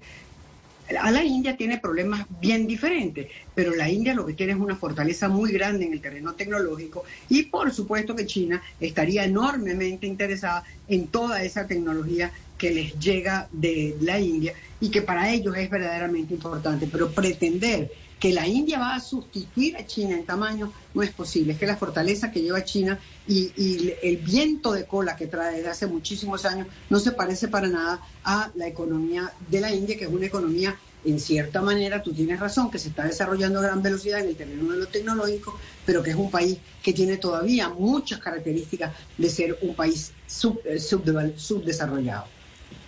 Pero ahí, señora Beatriz, hoy el, señor Modri eh, dijo lo siguiente, eh, vamos a convertirnos en la primera potencia a nivel económico. Incluso la economía de China superó a la del Reino Unido el año pasado, es la quinta más grande del planeta. Eh, y tomando en cuenta lo que decía mi compañero Sebastián sobre China e India, yo quisiera saber si para usted los BRICS serán parte de la salvación. Gonzalo. Se nos fue la comunicación eh, con Gonzalo, pero, imagino que la pregunta que le hacía... Ya, ya lo vimos. Es que por un momento se nos fue el sonido y nos asustamos, Gonzalo. No, no, no. Lo que le preguntaba a la señora Beatriz es, ¿usted cree que los BRICS pueden ser la salvación para la economía de China en un futuro a, mediano plazo? Yo pienso que en general la China va a ir reorientando su economía hacia nuevos derroteros. Yo no creo que los BRICS son la solución. Quizás la solución grande de, la, de, de, China, y es lo que ha estado haciendo en los últimos años, es financiar muy duramente a todos los países subdesarrollados en América del Sur, en Asia y en África, en América Latina en términos generales, de manera de poder tener una una capacidad de influir sobre cada uno de los gobiernos de cada una de estas áreas geográficas. Y China todavía tiene la capacidad económica de continuar financiando durante largo rato cantidades de actividades para los cuales el financiamiento es muy pequeño, tanto en América Latina como en algunos países de Asia, como en el África. Entonces yo creo que realmente la salvación de, que cuando hablamos de salvación, no sé de qué estás hablando tú realmente. Yo lo que creo es que China está en este momento muy lanzada en una batalla por la primacía internacional en lo económico con los Estados Unidos y tú si tienes razón, o si tenían razón ustedes. La India viene pisándole los talones, pero no tiene todavía la dinámica necesaria como para poderla sobrepesar. Habría que pensar si Europa, unida, los 27 países de la Unión Europea, la tienen. Profesora Beatriz, ¿cómo debe un país como Colombia manejar esta situación de China teniendo en cuenta que, por supuesto, de allá eh, han venido y, se quiere que sigan viniendo recursos para hacer grandes obras, eh, por ejemplo, de infraestructura, pero también teniendo en cuenta que todo esto se marca en esas tensiones geopolíticas que, como que usted acaba de mencionar entre China y Estados Unidos? ¿Cuál es lo ¿Qué es lo correcto hacer en un país con nuestro tamaño, con nuestras necesidades, con nuestra posición? Mira, en el caso de Colombia hay una cosa que es muy particular, que es que Colombia tiene una presencia internacional verdaderamente grande, incluso en el Consejo de Seguridad. Y Colombia es un país que ha venido ganándose a lo largo de los últimos años una posición muy determinante dentro de América Latina, porque es un país que ha tenido un crecimiento, que ha tenido una gran estabilidad, y el resto de los países en América Latina no se puede generalizar, pero muchísimos de ellos han vivido un tío vivo. ¿Cuál es la dificultad que puede tener Colombia con China? Colombia ha sido de los países el, el, más tardío en abrirle la puerta a la inversión china, probablemente porque tenía un poco de resquemor de lo que yo decía hace un momento, de la capacidad que China tiene una vez que invierte en obras de infraestructura, que es lo que hacen por lo general, financian fuertemente obras de infraestructura que los estados nuestros, débiles como son, no pueden financiar. ¿Y qué ganan con eso? Pues ganan una capacidad de influencia enorme con el gobierno. Un gobierno que ha sido financiado, por ejemplo, gobiernos como el Perú, que han sido financiados duramente, Venezuela en su momento, que fue financiado duramente por los chinos, a la hora de votar en los organismos internacionales, y le hace todos los organismos internacionales, tienen que tomar mucho más en cuenta la opinión de China que la opinión de quienes son sus aliados naturales. En el caso de Colombia, en el caso de Venezuela, han sido los Estados Unidos hasta ahora. Entonces, ahora lo tienen que pensar dos veces. Son cosas que las personas de la calle no estamos demasiado conscientes de eso, pero a nivel de lo político, la, la influencia que puede tener la capacidad de financiamiento que China tiene en países como los nuestros, sobre todo en obras de infraestructura que no son obras rentables, que son obras que son verdaderamente a, dinero perdido, pues eso genera una influencia importante sobre los gobiernos. Y en este momento ya sabemos que China, que Colombia sí se está abriendo más a China, pero va dando pasos muy lentamente. Eso es lo correcto.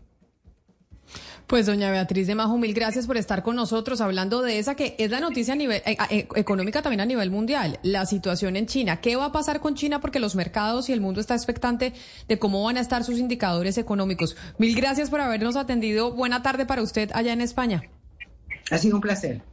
Camila, creo que no podemos dejar de hablar de este tema sin eh, decir que el Banco Central de China ayer bajó las tasas de interés a 2.5%. Era una medida que los economistas pedían, pero que no se esperaban. Fue un poco eh, sorpresiva porque el gobierno de China pues nada, no daba señales de querer hacer eso.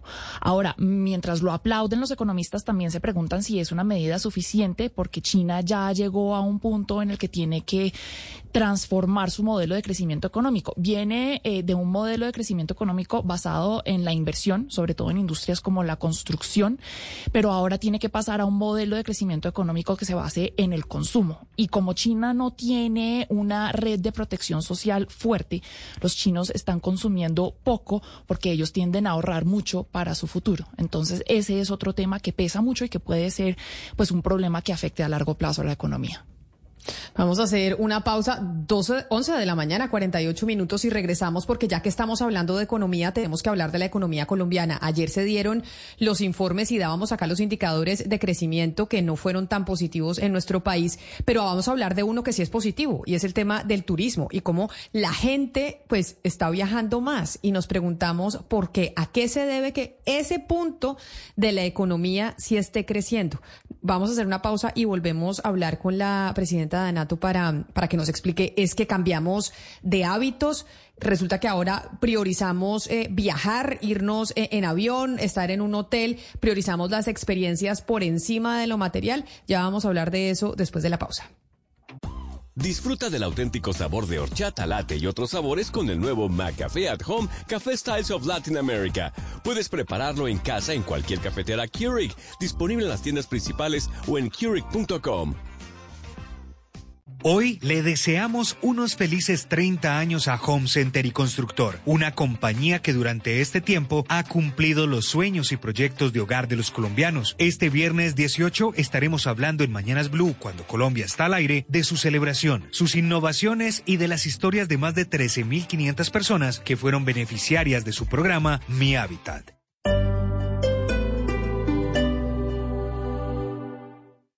Esta es Blue Radio.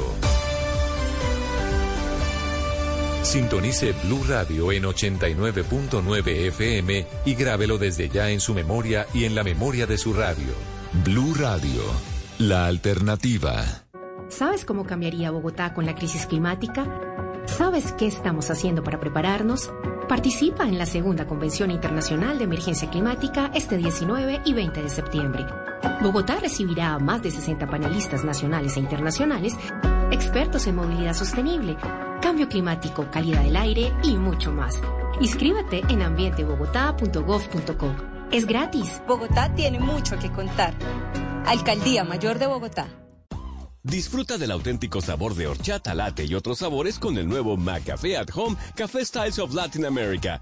Puedes prepararlo en casa en cualquier cafetera Keurig, disponible en las tiendas principales o en Keurig.com.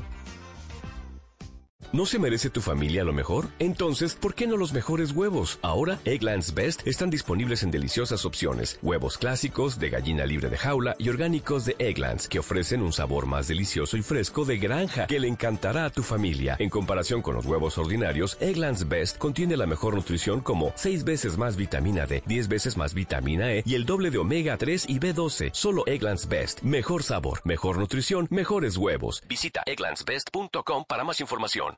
¿Qué es la educación? Educación es todo lo que nosotros podemos aprender. Conocimiento nuevo y desarrollo de habilidades. Los conocimientos que debe tener una persona en diferentes áreas. Las posibilidades de transformar el mundo a partir de la educación son infinitas. La educación es y tiene que ser siempre esperanza. Yo soy Sergio Fajardo y les voy a presentar el video podcast El Profesor. Con educación todo se puede. En cada capítulo, educadores. Vamos a ver quiénes son, cómo viven, cuáles son las condiciones que tienen. Personalidades. Jorge Valdano, exfutbolista de la selección argentina el entrenador es el que tiene que hacer homogéneo lo diverso. E invitados especiales. María Figueroa, ella fue la directora del ICFES en Colombia. Esa relación con el profesor, una relación dentro del respeto, pero que haya una relación. Conversarán con el profesor Fajardo para que entendamos la educación desde todos los puntos de vista. Bienvenidos, bienvenidas, vamos a pasar muy bien. El profesor, con educación, todo se puede. Recuerden que nos pueden escuchar en todas las plataformas de streaming. Activen las notificaciones y además síganos en las redes sociales. Boombox.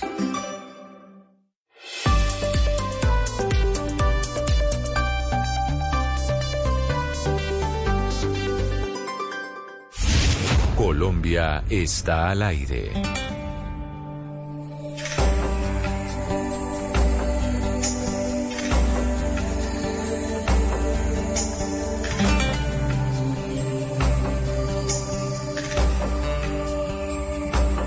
From this moment, life has begun. From this moment,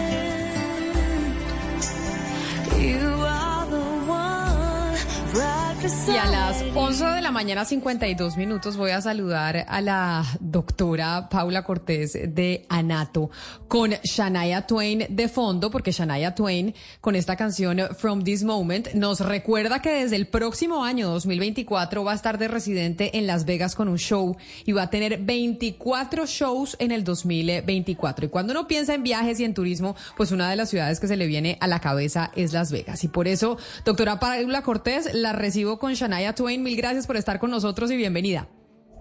Ay, muchísimas gracias, Camila. Un saludo a la mesa, a todos sus oyentes. Ayer salieron los indicadores económicos, digamos, los resultados de crecimiento económico de Colombia y no fueron eh, tan positivos. De hecho, durante toda la mañana hemos venido escuchando a economistas analizarlos. El doctor José Antonio Campo, exministro, también esgrimió sus opiniones a través de una columna de opinión y a través de su cuenta en Twitter. Pero viendo lo positivo, para no ver todo lo negativo, sino ver lo positivo, el turismo, al turismo le fue bien y fue uno de los jalonadores en términos de crecimiento. ¿Por qué? ¿Qué es lo que está pasando con el turismo? Que a pesar de que hay otras cosas que no crecen, el turismo sí. Pues eh, Camila, yo creo que es que el turismo es un sector supremamente resiliente, o sea, los empresarios y resistentes. Definitivamente los empresarios de este país que trabajan en turismo eh, sacan la mano por, Colombia y no nos hemos dejado rendir después de una pandemia, después de todo lo que ha venido y de las situaciones que, que nos han puesto durante este primer semestre. Usted recordará con la quiebra de dos aerolíneas en la- el primer semestre, pues obviamente un, golpe enorme para el sector turismo, eh, turístico, aéreo y en especial para las agencias de viajes. Yo creo que son varios factores. Eh, primero, eh, la gente quiere viajar más, la gente sí quiere viajar más, quiere disfrutar más, quiere descansar. La gente está buscando muchos más espacios para salir en familia y eso lo estamos viendo enormemente en, en- en las agencias de viajes. Eh, este- el dólar nos ha pedido un poco más, entonces ha ayudado a que los colombianos salgan de- del país. Y por supuesto, pues el gran récord lo tenemos de visitantes extranjeros, Camila, de enero a junio tenemos un crecimiento del 34% de visitantes eh, no residentes llegando a nuestro país. Obviamente el dólar así haya bajado un poco eh, para nosotros, eh, de todos modos sigue una divisa fuerte para el, para el exterior. Eh, tenemos grandes atractivos turísticos, la gente quiere conocer Colombia, la gente quiere tener nuestros paquetes de naturaleza y cultura que estamos promocionando a nivel internacional. Doctora Cortés. Pero déjeme, yo la interrumpo. ¿Este crecimiento del turismo es crecimiento de turistas que vienen de afuera del país o incluso de nosotros los colombianos que dijimos, ay, yo prefiero no comprarme la nevera o no comprarme la licuadora y gastarme esa plata en un viaje? Pues mira, son son son son varias son varias cosas. La gente está poniendo en su canasta familiar un, un rubro adicional más que es el de viajar. Y eso es lo que nosotros hemos venido viendo en los últimos, en los últimos eh, tiempos. Un rubro adicional para viajar y lo estamos viendo en, en, este, en este año. A pesar de todo lo que le, le comentaba anteriormente, el turismo, las cifras de turismo son muy positivas para el país. Eh, señora Paula Cortés, pero yo quisiera entender si a esta a este análisis le cabría esa. ¿Me está oyendo? Sí, sí, sí. ah, perdón. Yo quisiera entender si a este análisis le cabría esa frase popular que empieza mal de muchos y usted ya sabe cómo termina. Porque es que hace nada estábamos diciendo que el sector estaba muy mal porque aumentaron las tarifas, porque eh, se acabó la exención del IVA, por lo de la salida de las aerolíneas eh, de bajo costo, que, o sea, que usted ya mencionó. Eh, y a mí pues me resulta como, como si hubiera sido por arte de magia que en cuestión de dos meses, porque es que ni siquiera es más, estamos diciendo, no, fíjese que somos los que, de los que mejor estamos. Eh, ¿Es porque estamos analizando todo como mal de muchos eh, puntos suspensivos o es porque realmente hubo un factor mágico? Ustedes eh, hicieron pues unas cosas que me gustaría conocer para que, para ser resilientes como usted ha dicho. Pues mira, es que son dos cosas completamente diferentes desde mi, desde mi punto de vista. el tema de que hoy en día estemos viendo que más extranjeros estén llegando a nuestro país y más colombianos estén saliendo al país es también diferente a la situación específica de los hoteleros o la situación específica que pueden tener las agencias de viajes. Hoy en día podemos decir que, que las agencias de viajes crecieron en los ingresos nominales un 10%, pero eso está por debajo de la inflación. Estamos teniendo una inflación al 11%. Entonces, pues obviamente, eh, pues hay que mirar todos esos factores que están alrededor. Otro tema importante es que, pues las agencias de viajes tuvieron un golpe muy grande en, eh, en, la, en, la, quiebra de Viva y Ultra, que todavía no, trata, no, no, no terminamos de, superarnos, pero las cifras que yo le doy de crecimiento pues son de movimiento de pasajeros, que no necesariamente puede ser a través de una agencia de viajes o necesariamente eh, pues está atendido por un sector específico, pero el sector aéreo en cuanto a la venta del tiquete como tal, en movimiento de pasajeros, pues sí tiene un crecimiento importante a nivel eh, internacional y tiene una caída enorme del 12% a nivel nacional. Doctora. Efectivamente, a nosotros nos está jalonando el turismo internacional. y eso es, algo que, lo hemos hablado con el gobierno. No es un tema nacional. A nosotros nos está jalonando las buenas cifras y en los ingresos que tenemos en Colombia es la venta de los extranjeros. Pero le quería consultar por eso, doctora Cortés. Ayer nosotros hablábamos eh, en el Consejo Editorial pues del altísimo precio de los tiquetes aéreos. Usted me dice, oiga, nos salva el tema internacional, el nacional no. Después de todo este tema de Viva y Avianca, eh, la cuota de mercado de la TAM quedó en 34% y la de Avianca en 50%, es decir, prácticamente el 90% del mercado son dos jugadores. Pensando en el futuro, ¿a usted le preocupa ese escenario?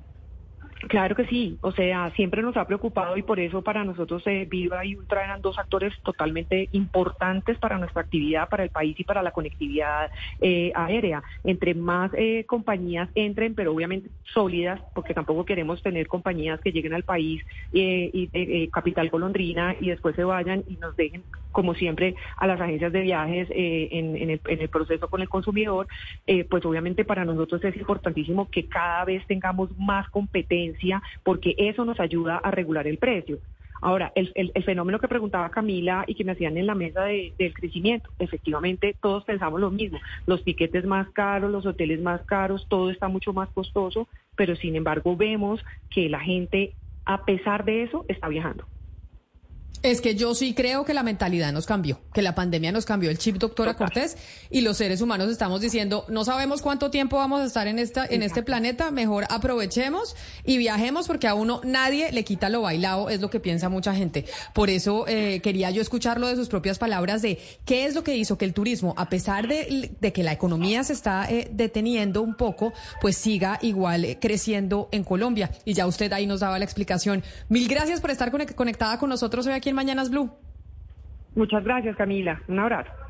Un saludo muy especial. Nos vamos con las noticias del mediodía y después de las noticias del mediodía vamos a estar hablando, bueno, de una de las noticias más importantes en Colombia que tiene que ver con, eh, pues bueno, la sanción que se le dio desde los Estados Unidos al Grupo Aval y vamos a estar recordando una entrevista que le hicimos aquí, quizá la primera entrevista que hicimos en estos micrófonos de Mañanas Blue al doctor Luis Fernando Andrade, quien fue el director de la Agencia Nacional de Infraestructura de Colombia. Esto después de las noticias del mediodía mediodía. Disfruta del auténtico sabor de horchata, latte y otros sabores con el nuevo McCafé at Home Café Styles of Latin America. Puedes prepararlo en casa en cualquier cafetera Keurig, disponible en las tiendas principales o en Keurig.com. Buenos días. ¿Tiene un producto natural para la tos? Naturalmente. Digan no, no, no a la tos con miel tertos. Con totumo, sauco, eucalipto, miel y propóleo. ¿Y qué otros productos de Natural Freshly tiene? Apetifor, que mejora el apetito. Fibofor, fibra fuertemente natural. ¿Y qué antiinflamatorio tiene? Finacid, la solución antiinflamatoria de origen natural. Solicite productos Natural Freshly. Tratamientos científicos con productos naturales. Es un fitoterapéutico, no exceder su consumo. Lee indicaciones y contraindicaciones en la etiqueta. Si los síntomas persisten, consulte a su médico. Registro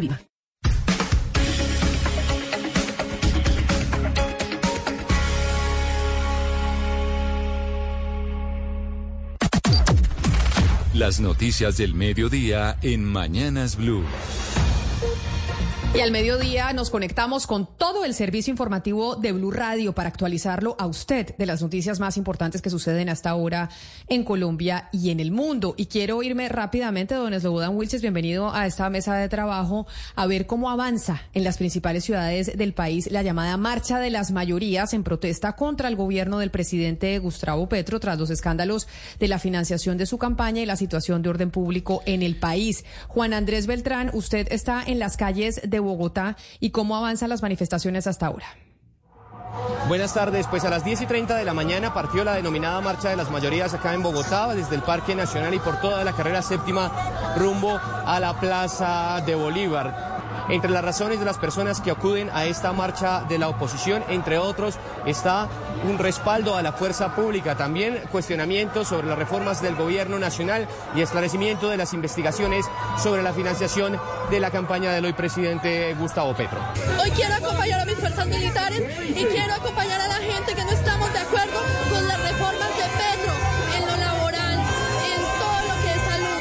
Necesitamos un pues esta movilización también tuvo un impacto en el tráfico de la ciudad, principalmente en las calles aledañas a la carrera séptima entre el Parque Nacional y la Plaza de Bolívar, donde culminará esta denominada Marcha de las Mayorías. Muchas gracias, Juan Andrés. Y mucha atención que el presidente de la República, Gustavo Petro, se acaba de pronunciar precisamente sobre estas movilizaciones en todo el territorio nacional. Santiago Rincón. Hola, Loboda, muy buenas tardes. Efectivamente, un corto mensaje del presidente Gustavo Petro a través de su cuenta de Twitter, eh, citando una foto sobre la movilización eh, que ya comentábamos y dice el presidente lo siguiente, nadie les impedirá marchar, pero yo marcharía no para impedir el cambio, sino contra la corrupción y la impunidad, es lo que dice el presidente Gustavo Petro, precisamente ya ambientando ese tema de la marcha que ha venido promoviendo en las últimas horas. Recordemos que anoche posteó una foto con eh, representación de la Central Unitaria de Trabajadores de los sindicatos del país, en donde escribió que estaba con toda la dirigencia de las organizaciones de trabajadores hablando de una gran marcha contra la corrupción y la impunidad en Odebrecht Aval, así que el presidente reitera ese mensaje ahora mismo a través de su cuenta de Twitter, Loboda. Gracias, Santiago. Pero precisamente hablando de las manifestaciones que empiezan a esta hora por el centro de Medellín, avanza la marcha en protesta pues contra el gobierno nacional y también por la polémica salida de la cárcel de algunos cabecillas criminales para hacer pedagogía en las comunas de la ciudad. Allí se encuentra el periodista Dubán Vázquez. Dubán, buenas tardes. Hola, buenas tardes. Pues a esta hora la manifestación avanza por la Avenida Oriental hacia el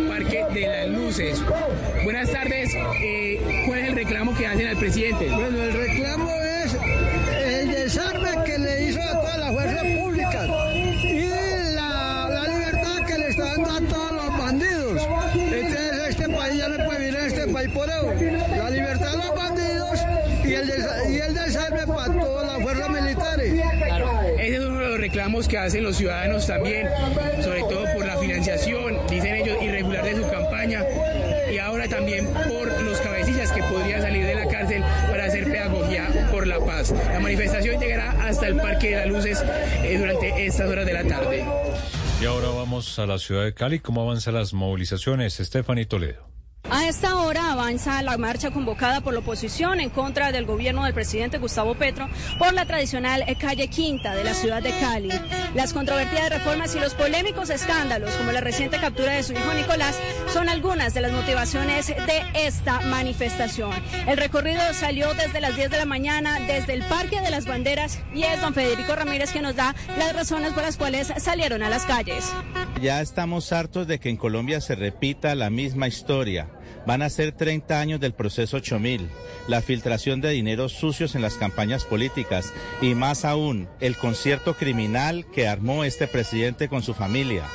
El recorrido ya se encuentra llegando a la plazoleta Jairo Varela en el centro de la ciudad, donde finalizará la jornada con un plantón en este sitio. Y en Bucaramanga también avanza de manera pacífica la marcha en contra del presidente Gustavo Petro. El panorama a esta hora lo tiene Julián Mejía. Hola, buenas tardes. En efecto, a esta hora del mediodía avanza la manifestación en Bucaramanga por la carrera 27 y también la calle 36 para llegar posteriormente a la Plaza Cívica Luis Carlos Galán Sarmiento. Justamente los manifestantes iniciaron hacia las 10 y media de la mañana en el sector de la Puerta del Sol. Señora, bienvenida a Blue Radio. Bueno, motivos suyos para eh, participar de esta manifestación. Bueno, porque veo que se me está acabando la patria. Colombia se está desengranando por completo en todos los ámbitos. Estamos muy tristes y decepcionados. Pensábamos que un cambio, pues no, de pronto era bueno, pero no esto, esto es un engaño completo. Ahí están entonces las reacciones de los ciudadanos que participan de esta manifestación que avanza de manera pacífica por las calles de Bucaramanga. Y de Bucaramanga nos vamos para la ciudad de Neiva. También se sumaron a la marcha nacional en contra del gobierno nacional. Los militares en retiro pues exigieron la renuncia del ministro de Defensa Iván Velázquez. Julio Díaz. Los buenos somos más. Los buenos somos más. ¡Viva Con arengas y pancartas de militares y policías en retiro, al igual que comerciantes y empresarios, participaron del plantón en contra de las políticas del gobierno de Gustavo Petro, manifestación que se realizó en la Plaza de Banderas de la Gobernación del Huila. Moisés Guzmán, vocero de los militares en retiro del Huila, cuestionó las negociaciones con el ELN al señalar que de nada sirve hablar de paz mientras los grupos armados ilegales continúan con acciones terroristas en todo el territorio colombiano. Eh, exigimos la renuncia del ministro de la indefensa, lo llamo indefensa para el pueblo colombiano y defensa para los terroristas, ya que están es amparando y ayudando a los terroristas y desamparando al pueblo colombiano. No lo defiende y no nos representa como ministro de defensa el doctor Velázquez. La marcha de la oposición del gobierno Petro en Neiva se desarrolló en completa normalidad. Son las 12 del día, 8 minutos. Y en otras noticias, más allá de las marchas, ahí estábamos viendo quienes están conectados con nosotros a través de nuestro canal de YouTube de Blue Radio en vivo, podían ver las imágenes de las marchas en contra del gobierno alrededor del país. Pero hay más información hasta ahora en Colombia. Y es que se está adelantando un debate de control político en la Comisión Primera de la Cámara de Representantes, en donde el tema central es la seguridad del país de cara a las elecciones regionales de octubre. ¿Qué está pasando entonces allá en la Comisión Primera? Kenneth Torres. Hola Camila, sí, efectivamente pues avanza este debate en este momento, lo que están haciendo van a saber si se suspende o no esté porque pues viene el momento, en pocos minutos o en un poco de una hora va a haber un reconocimiento por parte de este mismo legislativo hacia las mujeres, pero hay que señalar que han surtido bastantes críticas de diferentes sectores, incluso desde el propio gobierno. Uno de ellos tiene que ver con el del partido Alianza Verde, con el representante Duvalier Sánchez, quien ha revelado unas cifras que dice que han aumentado la violencia política en el país con referente al año 2019. Según la MOE, hay una evidencia que se incrementó en un 37% respecto al mismo periodo del 2019, los hechos de violencia política. De esos se han concentrado el 50% en los departamentos de Tolima, Cauca, Antioquia, Magdalena y en mi departamento, el Valle del Cauca. Mi Mire Camila, pero también lo que han pedido, sobre todo los partidos de la oposición, es que renuncie el ministro de Defensa con lo que está pasando en, en el tema de orden público en el país y de cara a las elecciones. Pero lo que no puede pasar es que después de estos planteamientos con cifras, con detalles, ante las ausencias frente a los alcaldes, ante los gobernadores de Colombia, ante las cifras del orden público que se destruye a pasos acelerados, por los cuales usted es el directo responsable y por el cual usted tiene que renunciar al Ministerio de Defensa, porque no pudo con el cargo. Usted... Escuchábamos al representante eh, Hernán Cadavid, pero también hay que señalar que en pocos minutos pues está previsto que continúe el debate porque no prosperó pues la solicitud de que sea aplazado este aquí en la comisión primera eh, que se está desarrollando en el salón elíptico, Camila y eh, Muchas gracias. Entre tanto, una fuga de presos se registró en las últimas horas en el municipio de Soacha, en el departamento de Cundinamarca. Más de 40 personas privadas de la libertad escaparon y hay un policía herido de gravedad. Felipe García. Sí, señor. En total, 41 personas privadas de la libertad que estaban recluidas en el centro de traslado por protección de Soacha aprovecharon que uno de los policías llevaba a dos retenidos al baño cuando se abalanzaron sobre él de manera violenta. De acuerdo con las primeras versiones de las autoridades, a pesar de que más de 40 privados de la libertad se fugaron, la pronta reacción de los uniformados no permitió que se fugaran la totalidad de los mismos, un total de 231 personas que estaban en el lugar. Una vez desplegado el plan candado para frenar la fuga, se logró, según la policía, la recaptura de 7 de los 41 fugados, por lo que hasta el momento 34 personas siguen desaparecidas, por lo que continúan las labores de búsqueda. La fiscalía de esto quedó a cargo de la fiscalía y el uniformado de la policía que se encontraba a cargo de los reclusos resultó gravemente herido tras la embestida de los privados de la libertad, una herida bastante grave en la cara, por lo que fue trasladado al hospital de la policía, donde en este momento recibe atención médica. Y ahora vámonos a hablar del sector turístico. ¿Por qué razón? Ahorita estábamos hablando con Paula Cortés de los indicadores que se midieron hasta el momento y el turismo estaba bastante bien. Pero ahora los hoteleros están diciendo que tienen bastante preocupación porque la ocupación hotelera está cayendo en, un, en 17 regiones del país y el flujo de los pasajeros aéreos se está estancando. Lo que dice Cotelco es que pues le solicitan al gobierno medidas para fomentar la llegada de turistas extranjeros a Colombia. Marcela Peña. Solo en San Andrés la ocupación hotelera en julio cayó más de 20%, pero además hay otras 16 regiones del país con números negativos, incluyendo Cesar, Norte de Santander, Valle del Cauca y Meta. Las cifras de Cotelco dicen que solamente en Boyacá aumentó el número de turistas en alojamientos formales. Por otro lado, la cantidad de pasajeros en vuelos locales e internacionales se estancó frente al año pasado. Para el gremio de los hoteleros, el panorama es el resultado de varios factores, por ejemplo, el regreso del IVA del 19%, la desaparición del mercado de Viva y Ultra Air, pero también el problema de los bloqueos en las carreteras del país. Por otro lado, el número de visitantes extranjeros sí está creciendo, pero desde Cotelco le dicen al gobierno que hay que hacer más esfuerzos si quiere dar saltos significativos en turismo internacional y convertir al turismo en una fuente de divisas importante para el país. Por ejemplo, se necesitan planes para facilitar y recuperar la conectividad aérea, el turismo terrestre regional y el turismo fronterizo. Y el puente de Chirajara en la vía Bogotá-Villavicencio será entregado en noviembre, pero no podría ponerse en funcionamiento. ¿Por qué razón? Informa Carlos Pérez. Muy preocupado y molesto se mostró el gobernador del Meta, Juan Guillermo Zuluaga, al asegurar que en noviembre será entregado por fin el puente Chirajara. Sí, el mismo que en junio del 2018 colapsó y murieron nueve personas. Pero la estructura será un monumento a la desidia, pues solo estará para la foto, porque no se podrá usar, ya que para llegar a él es necesario pasar por el túnel 13, túnel que está fracturado. Escuchemos al gobernador del Meta. Y en el puente de Chirajara, que es un dolor de cabeza que tenemos, que lo van a entregar en octubre, en noviembre, perdón, pero no va a poder funcionar, porque no han reparado el túnel 13. La reparación dura un año. O sea que cuando inauguren Chirajara vamos a tener un monumento a la desidia, un puente muy bonito, muy grande, que solamente los conductores le van a poder echar pito, porque no lo van a poder utilizar. Así las cosas, el puente Chirajara será entregado este año, pero no se podrá usar hasta dentro de un año más. Eso si inicia la reparación del túnel 13 en el 2023. La noticia internacional. Varias noticias en el mundo a esta hora. Empezamos en España, donde un voraz incendio ha arrasado ya con 800 hectáreas en las Islas Canarias, donde ya fueron evacuadas cientos de personas y se trabaja por aire y tierra en la extinción del fuego. En Nicaragua, Daniel Ortega ordenó el cierre y la incautación de todos los bienes de la UCA. Es la universidad privada administrada por los jesuitas más importante de todo el país.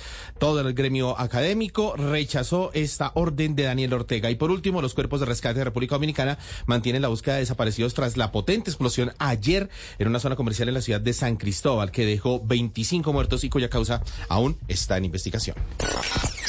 La noticia deportiva. La noticia deportiva la trae el tenis, porque los caleños Juan Sebastián Cabal y Robert Farah anunciaron su retiro como tenistas profesionales. Los caleños finalizarán la temporada que se juega en este año y después dejarán las canchas en las que ambos jugaron desde los seis años. Cabal y Farah fueron recordados por haber sido campeones en dos torneos de Gran Slam, Wimbledon y US Open en 2019 en la modalidad de dobles. También estuvieron 62 semanas en el primer puesto del ranking mundial de dobles hasta 2021. Cabal de 37 años y Farah de 36 lograron hasta ahora 19 títulos y 22 subtítulos en torneos de la ATP Tour como dupla.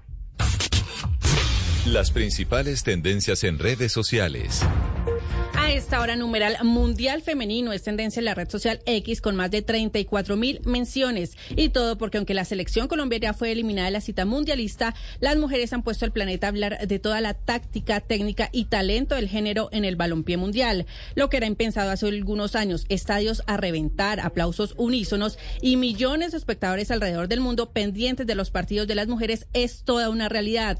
Las mejores selecciones de este mundial 2023, España e Inglaterra, jugarán este domingo para consagrarse como campeonas y seguir poniendo este deporte en alto. Y por supuesto, el mundo estará pendiente. Esta tendencia y todas las noticias las pueden encontrar en blurradio.com.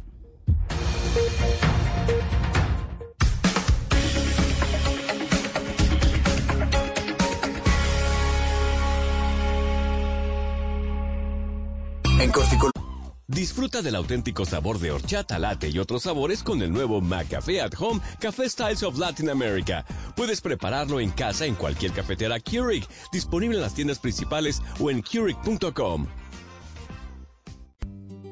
Yo necesitaba conseguir una cita médica para mi hijo. Y mi amiga me habló sobre South of Market Health Center. Ellos se encargan de todo el cuidado médico que necesitas, desde pediatría hasta la salud de personas mayores. También ofrecen apoyo de salud mental y cuidado dental. Ah, y tienen cuatro ubicaciones en San Francisco. South of Market Health Center te ofrece cuidado médico económico y de calidad en el que puedes confiar. Para más detalles, visita smhcsf.org. Hoy le deseamos unos felices 30 años a Home Center y Constructor, una compañía. Llega el mediodía. Y en Mañanas Blue continúa el análisis y el debate. Dirige Camila Zuluaga.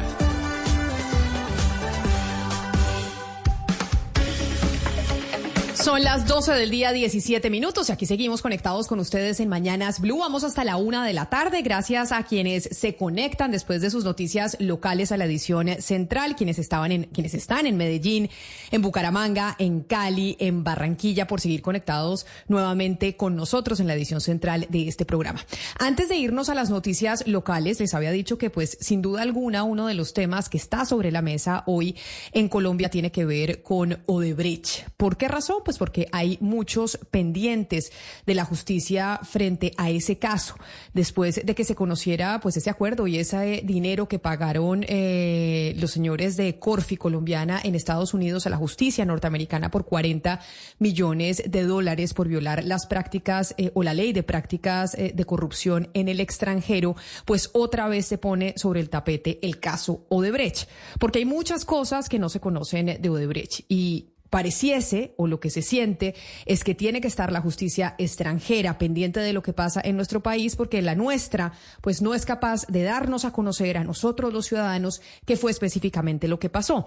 De hecho, el presidente Gustavo Petro Ana Cristina, yo no sé si usted ha visto, ha trinado pues desde que comenzó esta semana, pero hoy también lo ha hecho sobre el caso de Odebrecht y ha solicitado y ha dicho que le va a pedir a la justicia norteamericana, que le va a decir a la justicia brasilera que haya una cooperación con Colombia para que se pueda reabrir ese caso y se lo solicitó al fiscal general de la Nación, Francisco Barbosa, quien de todas maneras respondió desde Washington en una visita a los Estados Unidos que pues eh, la fiscalía ha venido adelantando todos los temas concernientes a Odebrecht.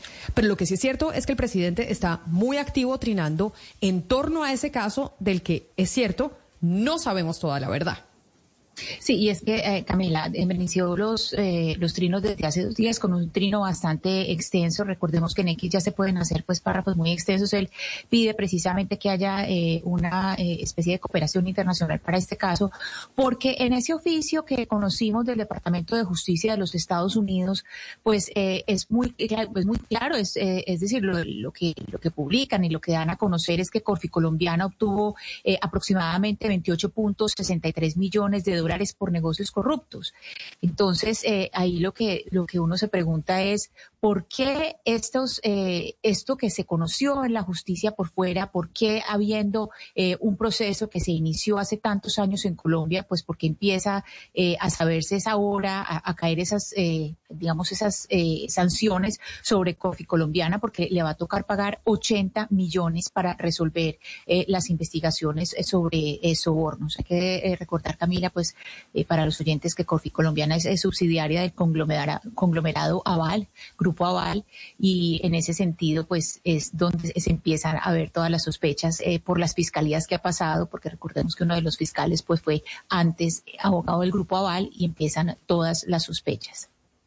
Y, y, por eso el doctor Néstor Humberto Martínez, quien además el presidente lo ha mencionado, ex fiscal general de la Nación, pues hoy está también siendo motivo de discusión, porque dicen el tiempo le habría dado la razón a Jorge Enrique Pizano sobre la corrupción en Odebrecht. Este caso de Odebrecht y de lo que pasó en ese momento con los sobornos ha sido muy oscuro en Colombia, entre otras por lo que pasó con Jorge Enrique Pizano, quien era el controller de Corfin Colombiana y eh, pues terminó muerto igual que su hijo. Es decir, esto parece una historia de terror. Recordemos que el señor Jorge Enrique Pizano había hablado y había denunciado la corrupción eh, en Odebrecht y había dicho en su momento que tenía muchísimo miedo porque él decía que tenía información acerca de los sobornos de la, que la empresa eh, brasileña le había dado a Colombia y que Néstor Humberto Martínez, quien era el fiscal general de la Nación, tenía esa información sobre los sobornos. Y a pesar de eso, el fiscal de entonces, pues optó por no declararse como inhabilitado.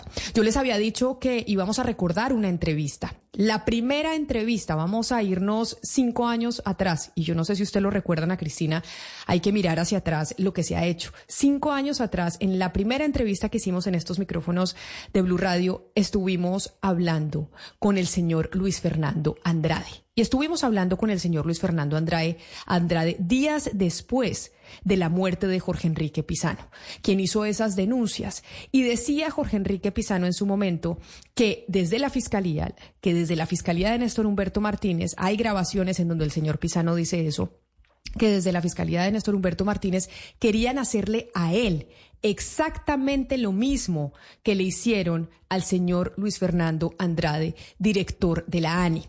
Nosotros hace cinco años hablamos con Luis Fernando Andrade y le preguntábamos, entre otras cosas, eh, sobre ese tema. Esto fue el 15 de noviembre de 2018, en donde le preguntábamos por qué estaba sintiendo miedo. Él decía que estaba siendo víctima de persecuciones, que sentía que había escuchas que se le estaban haciendo en su casa y de hecho nos narró en estos micrófonos en su momento el por qué sentía que en su casa lo estaban vigilando y por qué temía por su vida. ¿Cuáles son el tipo de cosas que, que me preocupan a mí? Por ejemplo, te comenté cuando entraste que todo lo que digas aquí lo están grabando. ¿Y por qué todo lo que se diga en su casa, aquí donde estamos, lo están grabando? ¿Usted por qué dice eso? Pues porque me di cuenta hace unos meses que lo que hablábamos aquí en la casa con mi esposa, etcétera, tenía repercusiones afuera. Entonces contraté unos técnicos para ver si habían micrófonos en la casa, no los habían, pero detectaron una antena de, de escucha del otro lado de la calle, en el edificio del otro lado de la calle. Y el técnico me explicó que esos equipos solo los tienen entidades del Estado. Además de eso, el doctor Andrade nos dijo en esa conversación que tuvimos hace cinco años que lamentaba que a pesar de no haberle recibido ningún soborno absolutamente a nadie, recordemos que estamos hablando de sobornos, razón por la cual en este momento el, eh, el Grupo Aval hace este acuerdo con la justicia norteamericana, lo que decía Luis Fernando Andrade en esa entrevista con nosotros es que a pesar de él no haber recibido ningún soborno, en lo penal tenía más cargos que quienes sí habían incurrido en delitos. La realidad de los hechos es que cuando se anunció que me iban a imputar cargos era por un interés indebido en el tema de Ocaña Gamarra. Y ya voy en 11 cargos, no tengo más cargos que todos los criminales confesos que recibieron dinero, que hicieron todo tipo de trampas y cosas. Mientras que en mi situación no solo no recibí dinero, sino las decisiones que tomé fueron decisiones que beneficiaron al Estado, no hubo ningún detrimento patrimonial. Aquí, Camila, es eh, muy curioso porque fíjese que eh, el señor eh, Andrade pues, estuvo a cargo de la ANI entre 2011 y 2017 y a él, como bien nos dijo, pues le imputaron todos estos cargos, pero el 24 de febrero de este año, Camila, otra vez la Fiscalía de Francisco Barbosa anunció la imputación exclusiva por el delito de enriquecimiento ilícito de particulares en favor de terceros por los otros CIES 7 y 9 en el contrato de la vía Ocaña Gamarra. Entonces, ahora lo que se pregunta el señor eh, Andrade Moreno es, pues, si eso ya había sido imputado en 2017, ¿por qué otra vez vuelven a coger eh, los mismos cargos? Y lo que está, eh, lo que argumenta ahora el señor Andrade es que se bloquea su derecho a la defensa técnica y, y pues, y material. Ahí, ahí hay un bloqueo y que vuelvan a coger unos cargos que ya se habían esgrimido hace siete años. Acuérdese que decíamos, Ana Cristina, que el señor Pisano, quien eh, hablaba y denunció que el eh, exfiscal general de la Nación, Néstor Humberto Martínez, tenía conocimiento de los sobornos que habían entregado en el caso Odebrecht, dijo, a mí me da miedo que me pase exactamente lo mismo que a Luis Fernando Andrade.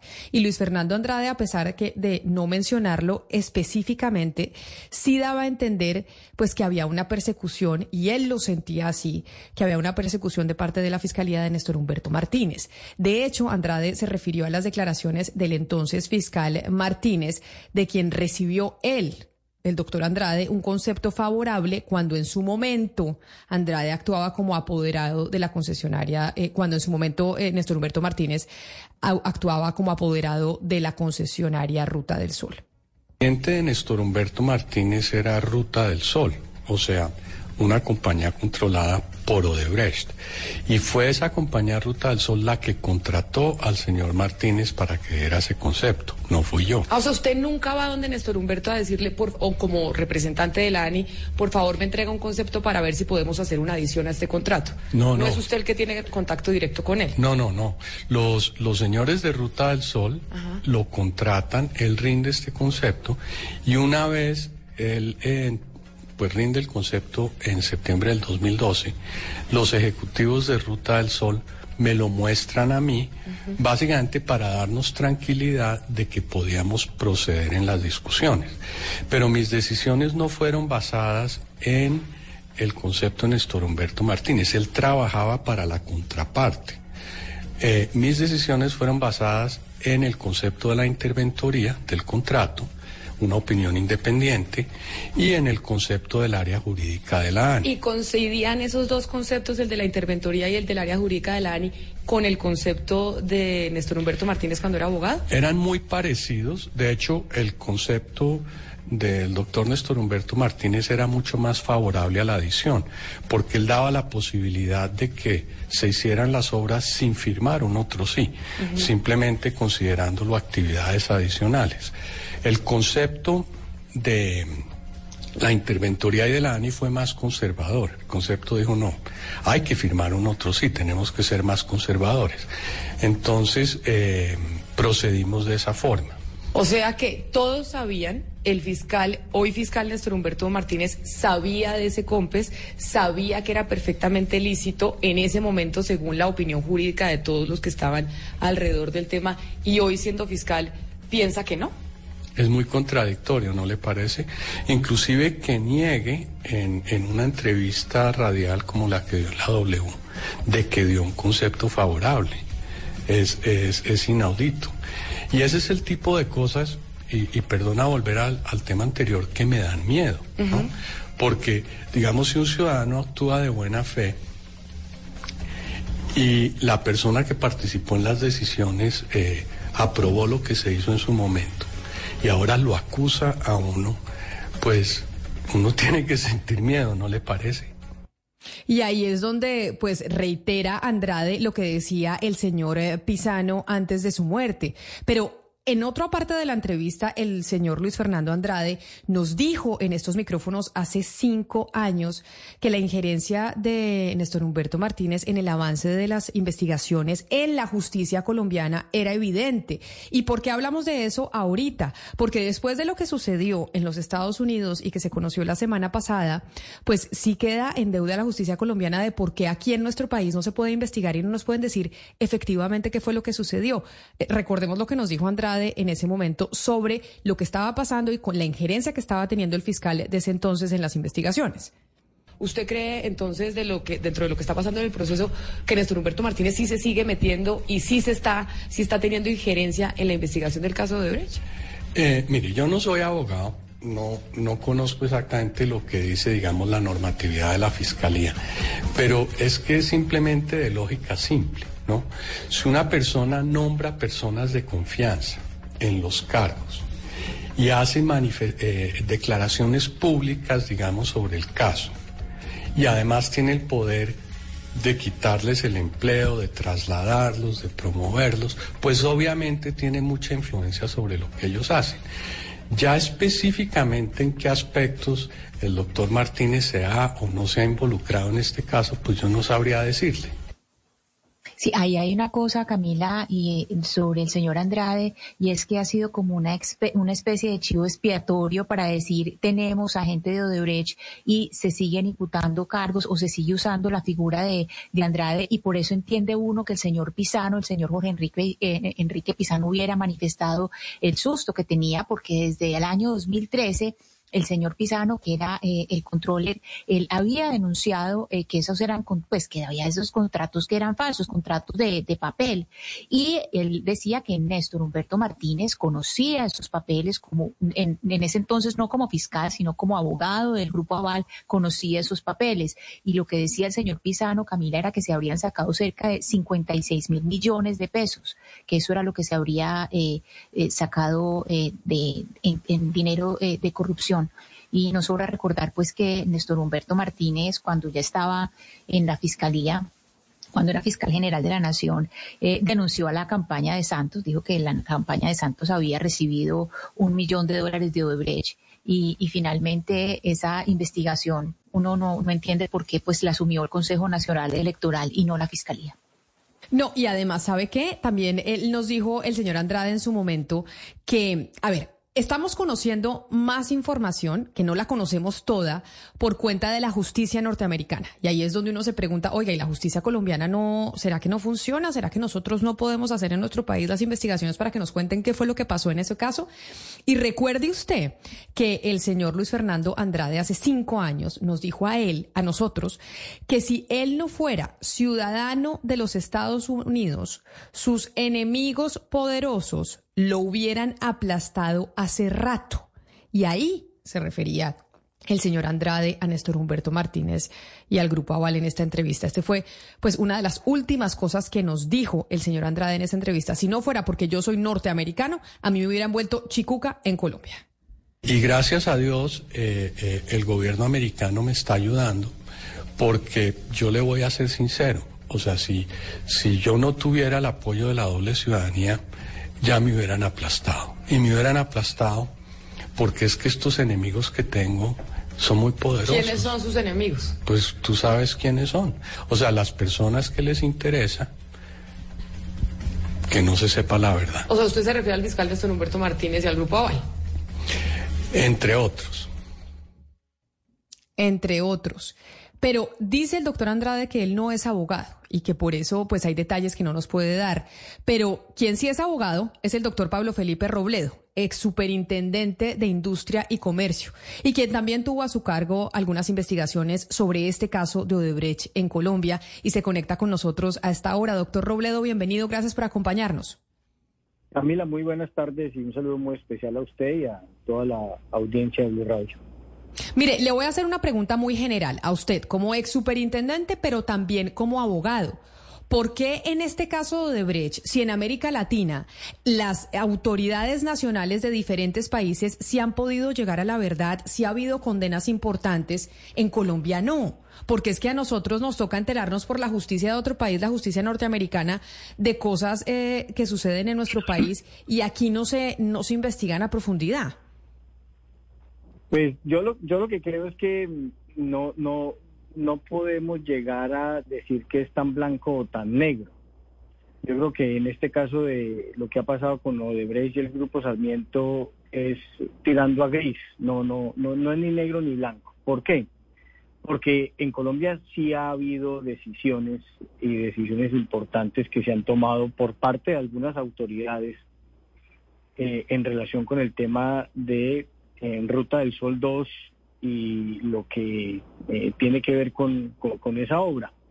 Eh, por ejemplo, la Superintendencia de Industria y Comercio, usted lo sabe perfectamente, cuando yo era superintendente en el año 2007, a tan solo el, el escándalo de, de, Odebrecht, el pre-agreement de Odebrecht con el Departamento de Justicia de los Estados Unidos se suscribió en diciembre del 2016. Y tan solo dos meses después, ya en, en, en febrero del 2017, yo como superintendente de Industria y Comercio tomé una decisión que era dar por terminado de manera inmediata el contrato de Ruta del Sol 2, es decir, arrebatarle de las manos el contrato de Ruta del Sol, quitárselo eh, a un consorcio corrupto que había pagado 6.5 millones de dólares por la adjudicación de ese contrato al entonces viceministro eh, Gabriel García Morales, una coima de 6.5 millones de dólares, y esa coima estaba confesado por quien había dado la coima, que era Odebrecht, y por quien la había recibido, o sea, Odebrecht y Sarmiento, no confesada por Sarmiento, pero sí confesada por Odebrecht y confesada por el viceministro que había recibido la coima. Entonces, ese contrato se terminó. Ahí hay una decisión favorable de la institucionalidad colombiana respondiendo. Año y medio después, también usted recordará, Camila, qué pena que le hable en, nombre propio, eh, pero, pero lo tengo que hacer porque eh, no, no puede caer la sensación de que es que tampoco se ha hecho nada. No se ha hecho lo suficiente, pero, pero sí se ha hecho. Ocho días antes de irme yo de la superintendencia, en septiembre del año 2018, formulé cargos, le imputé tres cargos anticompetitivos a Odebrecht, a Sarmiento y a altos directivos de Odebrecht y de Sarmiento, eh, del, grupo Aval, diríamos, colombiana, etcétera, y les imputé tres cargos. Uno que tenía que ver con el famoso tema de corrupción de los 6.5 millones, otro por un aprovechamiento eh, indebido de un conflicto de intereses por cuenta de que un vicepresidente del grupo Aval era el esposo de la estructuradora del proyecto de Ruta del Sol 2 y en ese cargo incluso, además de Sarmiento y una cantidad de funcionarios, le imputé cargos a Luis Carlos Sarmiento Gutiérrez como funcionario, como persona de carne y hueso. Claro, doctor Robledo, yo, yo sé que... ya te digo, y perdón Camila, y un tercer cargo que tenía que ver con el uso indebido de información privilegiada para favorecerse en la licitación. ¿Qué terminó pasando? Simplemente para que la gente eh, eh, nos entienda el tema de la superintendencia, que el superintendente que me, que me sucedió a mí, el doctor Andrés Barreto, eh, a mi manera de ver, hizo lo que tenía que hacer en el cargo número uno y sancionó y le puso una multa de 88 millones, 88 mil millones de pesos al grupo Aval y otro tanto a Odebrecht, que es 20 millones de dólares que hoy en día el Departamento de Justicia de los Estados Unidos tiene súper bien ponderada, diríamos, y con gran aprecio esa decisión de la superintendencia, pero desafortunadamente Andrés Barreto declaró la caducidad del cargo 2 y cargo 3 a mi manera de ver equivocada y por esa vía salvó a Luis Carlos Sarmiento Gutiérrez y salvó a, a, Odebrecht y a, Sarmiento de otras eh, multimillonarias multas. Pero entonces ahí la superintendencia pues también hizo la tarea y un tribunal... Claro, no, no, por eso le digo. Pero, el contrato. Claro, la superintendencia hizo la tarea, eso y por eso estamos hablando con usted y, me parece válido que usted diga, oiga, no se puede mirar todo blanco negro. Acá también hay instituciones que trabajaron e investigaron lo que pasó en Colombia con Odebrecht, que fue esta eh, organización y esta empresa brasilera que tuvo tentáculos en todo el continente y que además tuvo tentáculos en las campañas políticas. Pero no así eh, pasó con el proceso penal. Doctor Robledo. es decir, el proceso penal, que, es el de la Fiscalía, Claro, porque la Fiscalía General de la Nación a mi manera de ver, hay unas investigaciones que sí han avanzado, pero como pasa muchas veces en Colombia, avanzan es eh, en relación con las personas que representan la parte más delgada de, de la pita. Y entonces eh, José Elías Melo, y entonces está adicionalmente eh, el bulldozer de Mula y Juan Sebastián Correa y Federico Gaviria y todas esas cosas que ocurrieron con posterioridad ya para el año 2013, 2014. Pero la pregunta del millón es, ¿y los Sarmiento? ¿Qué pasó con Luis Carlos Sarmiento Angulo? ¿Qué pasó con Luis Carlos Sarmiento Gutiérrez? No ha pasado absolutamente nada, como tampoco ha pasado con, con, con otras personas que estaban involucradas en ese escándalo. Entonces la Fiscalía también ha hecho un trabajo, a mi manera de ver, eh, a medias, eh, bastante mediocre. En, en, el tema de Ruta del Sol. siguiendo por esa línea y teniendo claro que su tema era administrativo y no le compete nada a la Fiscalía y también para que la gente lo tenga claro, pero eh, en ese acuerdo, o más que acuerdo también en el que institucionalmente el Grupo Aval acepta que fue corrupto, pues lo que más nos llama la atención a todos es esa parte donde dice Officer 3. Dicen ellos que otra persona que recibió sobornos fue un alto eh, dirigente del gobierno de Juan Manuel Santos que estuvo los ocho años eh, eh, en el gobierno. Y solamente hay siete personas que cumplen esas características. Ahora, si, lo, que le quiero preguntar es que si hay manera de que la justicia colombiana tenga ese nombre y lo revele, porque pues este acuerdo es también cerrar judicialmente el caso allá, pero ese nombre hay cómo saberlo, hay cómo rasguñar ese nombre de ese informe pues es obligación de la Fiscalía General de la Nación eh, encontrar quién es el famoso Colombian, eh, Colombian Official eh, Tree. Eh, eso me parece que es, que, que, yo escribí en estos días mandé un trino diciendo, a mí no me parece que eso no es una facultad, es una obligación ineludible de la Fiscalía. Aquí nos tienen que decir quién es el Colombian Official Tree y nos lo tienen que decir rápido y no nos podemos quedar diríamos, contentos con el hecho de que Corfi Colombiana, como persona jurídica, ha reconocido en un acuerdo en los Estados Unidos haber dado una coima de la que sí, la verdad es que no teníamos, ninguno de los que ha investigado ese caso tenía la más mínima noticia sobre la existencia de esa coima por allá en los años 2014-2015 de 3.4 millones de dólares a un alto funcionario de la rama ejecutiva que estuvo del 2010 al 2018 en el gobierno. Eso no, y necesitamos saber de qué persona se trata. Eso me parece que la Fiscalía eh, debe enfilarle baterías a ese tema y también creo que es muy fácil, porque es que todo lo que en ese documento dice que eh, eh, confesó Corficolombiana es porque Corficolombiana lo sabe. Entonces, ya le preguntó a la Fiscalía a la señora María Lorena Gutiérrez, actual presidenta de Corficolombiana, quién es el Colombian Official Tweet. ¿Ya le preguntó? No le ha preguntado. Ya le preguntaba a Luis Carlos Sarmiento Angulo y a Luis Carlos Sarmiento Gutiérrez como controlantes de esas compañías del grupo Aval, esa coima que están reconociendo en Estados Unidos, ¿a quién fue que se la dieron? Ya le preguntó la fiscalía, no le han preguntado. Ya le preguntó la fiscalía a José Elías Melo, que es el que dice estar en la reunión, según el documento que fue en una reunión entre José Elías Melo, el Colombian Oficial 3 y Martorelli de Odebrecht. Ya le preguntaron cuándo es que los van a citar a la fiscalía. ¿Cuándo van a citar a la fiscalía a Luis Carlos Armiento Gutiérrez y a su papá para que den su versión sobre lo que confesó Corfi Colombiano. Doctor Robledo. María Lorena Gutiérrez. Doctor Robledo, en ese sentido, claro, eh, cuando uno lee el oficio del Departamento de Justicia, pues lo que más resalta es ese eh, alto ejecutivo número tres, pero uno también ve una serie de detalles y yendo al, al, al tema, al asunto pertinente de los señores Sarmiento Angulo, de lo que sabían o no sabían, uno dice, listo, si no sabían, ¿eso que nos dice de ellos? Es decir, ¿cómo es posible que no supieran. Mire, eh, cuando uno lee el documento de, y de tiempo atrás, pues diríamos, pero vamos a, eh, uno lee este documento de el, acuerdo de procesamiento diferido que firmaron con el gobierno de Estados Unidos y mira los temas cronológicos y pues obviamente eso empieza con el soborno de los 6.5 millones de dólares, pero el soborno de los 6.5 millones de dólares al viceministro año 2009-2010 eso es un punto, un aspecto. Después reconocen haber durante varios años, más o menos tres años, haber hecho pagos irregulares por 23 millones de dólares. Y después reconocen el pago de los de, esos 23 millones de dólares desviados para pagar a través de, factura, facturas inexistentes y, servicios no prestados para, para darle a campañas políticas y para y para desviar recursos y 3.4 millones de dólares para el Colombian Official Twin. Eh, entonces la pregunta es esa, eh, que, que, me parece que, que tú le diste en el punto. Es que esa es la pregunta.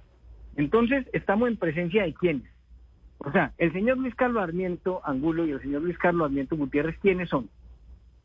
Primera hipótesis, unos tipos que no tienen nada que ver, que nunca se enteraron, sí sus empresas, pero ellos no, todo fue a sus espaldas, etcétera, o sí sabían y entonces fueron artífices directos como personas de esos sobornos, dieron las instrucciones, los avalaron, estuvieron al tanto, al tanto los autorizaron. Son las dos posibilidades. Entonces, si es, la, si es la segunda que acabo de decir, es decir, si sabían, entonces la pregunta es ¿por qué no están presos? Y si no sabían, entonces la pregunta del millón es, ¿y es qué clase de administradores son? O sea, si de verdad son los dos tipos, perdónenme la expresión, son los dos tipos más pendejos que ha dado la humanidad, porque en sus empresas, durante más de un lustro, vieron pasar tigres, elefantes, eh, eh, leones, panteras, hipopótamos, y nunca se dieron cuenta de que su compañía pagó un soborno de 6.5 millones de dólares, que después desvió 23 millones de dólares y que después pagó un soborno de 3.4 eh, millones de dólares. Entonces, o sea, es uno o lo otro. O sea, lo que sí uno no puede ser, ya con esto termino, lo que sí no puede ser que este país gradúe de honorables y grandes administradores a Sarmiento Angulo y a Sarmiento Gutiérrez, porque no son, no pueden ser esas dos cosas al mismo tiempo. Sí, y, usted sabe que muchas de las cosas que sabemos hoy son gracias al trabajo de Jorge Enrique Pizano, que, que un poco los dos salvoconductos que tenía, por el miedo que tenía, era esas grabaciones que le entregó a Noticias 1 y también a Mara Jimena Duzán, pero también pues esa diligencia famosa eh, que tuvo en la SIC con ustedes. Eh, para recordar a los oyentes, doctor Robledo, de esa diligencia que el doctor Pisano le hace a ustedes en la SIC, ¿qué es lo más importante, qué es lo más rescatable que tiene que quedar obviamente en los archivos para seguir investigando? ¿Qué rescataría usted de ese momento? Mire, yo le, yo le, pues le voy a contar la historia, esta historia nunca la he contado claro. Eh, al aire y me parece muy importante, amigo. Lo que la SIC estaba investigando, ese es un tema muy importante, era la, el soborno era el soborno al viceministro de 6.5 millones de dólares en el año 2009-2010 para la adjudicación del contrato y eso era una práctica anticompetitiva y lo otro, como ya lo dije, un conflicto de intereses y lo otro un tráfico de información privilegiada. Todo eso había ocurrido en el año 2009-2010. Para la investigación exacta de la CIC, esto espero que me lo entienda muy bien, lo que, lo que Pisano podía decir como testigo presencial de lo ocurrido en el año 2009 y 2010 era nada, como testigo presencial. ¿Por qué? Porque él no estaba en ese momento en Corte Colombiana asumiendo ese rol. Él llega después. Pero cuando la investigación la teníamos a punto de resolver, de hecho eso nos demoró tal vez un mes o mes y medio en, en formular el pliego de cargos, eh, era famoso el hecho de que las autoridades no le estaban parando bolas a Jorge Enrique Pizano. Y en el ambiente había un tema de que ese señor tenía una gran cantidad de información. Y entonces en la superintendencia tomamos la decisión, el superintendente delegado que estaba al cargo de la instrucción de la investigación tomó una decisión, decretemos una prueba de oficio y oigamos a Pizano. Entonces Jorge Enrique Pizano llega a la CIC, citado de oficio por la CIC, porque ese señor prácticamente le estaba implorando a las autoridades que los dieran. Era una cosa, era una cosa dramática. Entonces logramos eh, tomar la decisión, lo convocamos a que rindiera declaración eh, y, el, y, el, y el señor Pisano fue a la superintendencia, que es seguramente lo que usted, a lo que usted se refiere, y tuvo una declaración muy importante. ¿Cuánto contribuyó la declaración? Y eso espero que me lo entiendan ¿Cuánto contribuyó la declaración de Pisano a la investigación exacta de la CIC? En nada. ¿Por qué? Porque Pisano nada tenía que contar en relación con lo que ocurrió en el año 2009 y 2010. Sin embargo, Pisano dio una información muy importante, muy importante, que guarda relación en parte con este tema de los 23 millones de dólares de pagos irregulares desviados a políticos y campañas presidenciales a través de empresas, etcétera, etcétera, y él da una cantidad de información y la, y la superintendencia lo que hace cuando formula el pliego de cargos, dice, esto pues sucedió en otro momento, esto no es lo que yo estoy investigando, pero señores Fiscalía General de la Nación, aquí le mando todo lo que entregó Pisano. ¿Ya? Ese es el contexto y espero que eso me haya quedado perfectamente explicado. O sea, Pisano sí tenía una información muy, muy valiosa, muy valiosa, que eso se viene a, corroborar con, lo, con alguna investigación de la Fiscalía de Colombia y con lo que ha pasado con el Departamento de Justicia, pero para efecto de la precisa investigación de la CIC, lo de él no era relevante por un tema que, nosotros estamos investigando otra cosa, pero nosotros sí cumplimos con la obligación de oírlo y enviar eso a la Fiscalía General de la Nación. ¿Usted cree, acá le pregunto entonces, doctor Robledo, como abogado, ya no como ex superintendente, sino como abogado, que es posible jurídicamente que eso puede pasar en Colombia, que se reabran estas investigaciones a nivel penal, como lo ha solicitado el eh, presidente Gustavo Petro? Que lo ha dicho a través de su cuenta de Twitter y dice desde el Ejecutivo pues que va a solicitar la colaboración con la justicia brasilera y la justicia norteamericana y que acá no se puede quedar en impunidad estos casos del, eh, del caso Odebrecht y demás. ¿Usted cree que eso es posible? ¿Eso lo podemos ver en el país o no? Porque incluso el propio presidente está convocando, eh, y perdóneme, eh, yo sigo un segundito, em, está convocando unas marchas en contra de la impunidad en reacción también a las marchas que hay hoy en contra de su gobierno. Es como que sí el presidente tiene esta agenda en, estos momentos. ¿Eso es posible? Bueno, mire, yo soy un, un, eh, consumado antipetrista y ayer yo incluso puse un, un trino. Yo dije, es la primera vez en mi vida que he estado de acuerdo con Petro. ¿En qué sentido? Yo creo que el presidente debe mandarle un mensaje a la institucionalidad que le pide, que le pide que llegue hasta las últimas consecuencias, que haga un, un escrutinio de qué es lo que está eh, eh, reportado como confesado en ese documento del departamento de, en el acuerdo con el departamento de justicia con el gobierno americano y que las autoridades hagan un inventario de qué es lo que en Colombia está investigado y qué no está investigado. Pues dicho de otra manera pues no le puede decir el presidente de la superintendencia que vuelva e investigue la coima de, Ruta del Sol 2 porque ese caso ya terminó, Pero sí le puede decir que investigue otras cosas, le puede pedir al fiscal y el fiscal es un trabajo que es que no tiene que pedir el presidente, es que es el fiscal.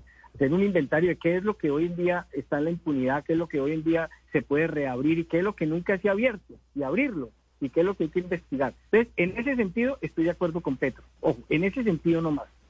Que este país, el presidente y todos nosotros tenemos que decirle a las autoridades que hagan ese inventario y que investiguen lo que aún todavía no ha finalizado en una investigación en Colombia. Ahora, ya esa cosa pues ya de meterse en el detalle, que es que la marcha y que la gente proteste, y eso me parece que ya eso no corresponde, pero diríamos, compartimos el hecho, eso me parece bien, eh, que las autoridades colombianas se pongan las pilas eh, a investigar lo que tienen que investigar, porque es que, pues, es que el acuerdo con Estados Unidos es un acuerdo con Estados Unidos, no un acuerdo con Colombia de acuerdo con Estados Unidos. Doctor Robledo, pero entonces en ese sentido la terna, esta terna que pasó el presidente Petro para la fiscalía, que es una terna de tres mujeres, inclusive una de ellas, eh, la doctora Amparo Cerón, eh, estuvo en el caso de Odebrecht y muy, muy cuestionada precisamente por su papel. ¿Usted cómo ve esa terna? Sin comentarios, diríamos, no, no. Tengo ahí una, una, una, unas personas a quienes, diríamos, conozco y respeto eh, que me parece que podrían ser buenos fiscal. No necesariamente eso que estoy diciendo es extendible a toda la, a toda, a toda la terna. Eh, y, y, desde la autonomía del presidente, diríamos, mirar aquí en terna y también creo yo que la Corte deberá examinar la terna para ver si le acepta la totalidad de la terna al presidente, pero eso es dentro de la dinámica de elección. Yo, yo diríamos, eh, no voy en mis, en mis suspicacias a, hasta allá. Lo que sí sé es que si este fiscal no lo hace, le tocará al próximo fiscal ponerse las pilas a terminar de investigar lo que tiene que investigar con el tema de Odebrecht. Pues ojalá eh, se haga y ojalá se conozca y podamos saber específicamente qué fue lo que sucedió y quién es ese official three. Porque además, doctor Robledo, pues ahí veíamos a nuestra colega Vicky Dávila poner un trino diciendo que a ella le decían una fuente pues eh, muy importante que el Official Three era el presidente Juan Manuel Santos e inmediatamente el expresidente Juan Manuel Santos salió a negarlo y salió a decir que obviamente va a eh, tomar las acciones legales que tenga que tomar frente a esa calumnia y frente a esa injuria. ¿Usted cree que si vamos a saber quién es ese Official Three? ¿Usted tiene algún tipo de noción de quién podría ser esa tercera persona del gobierno del entonces presidente Juan Manuel Santos que recibió los dineros?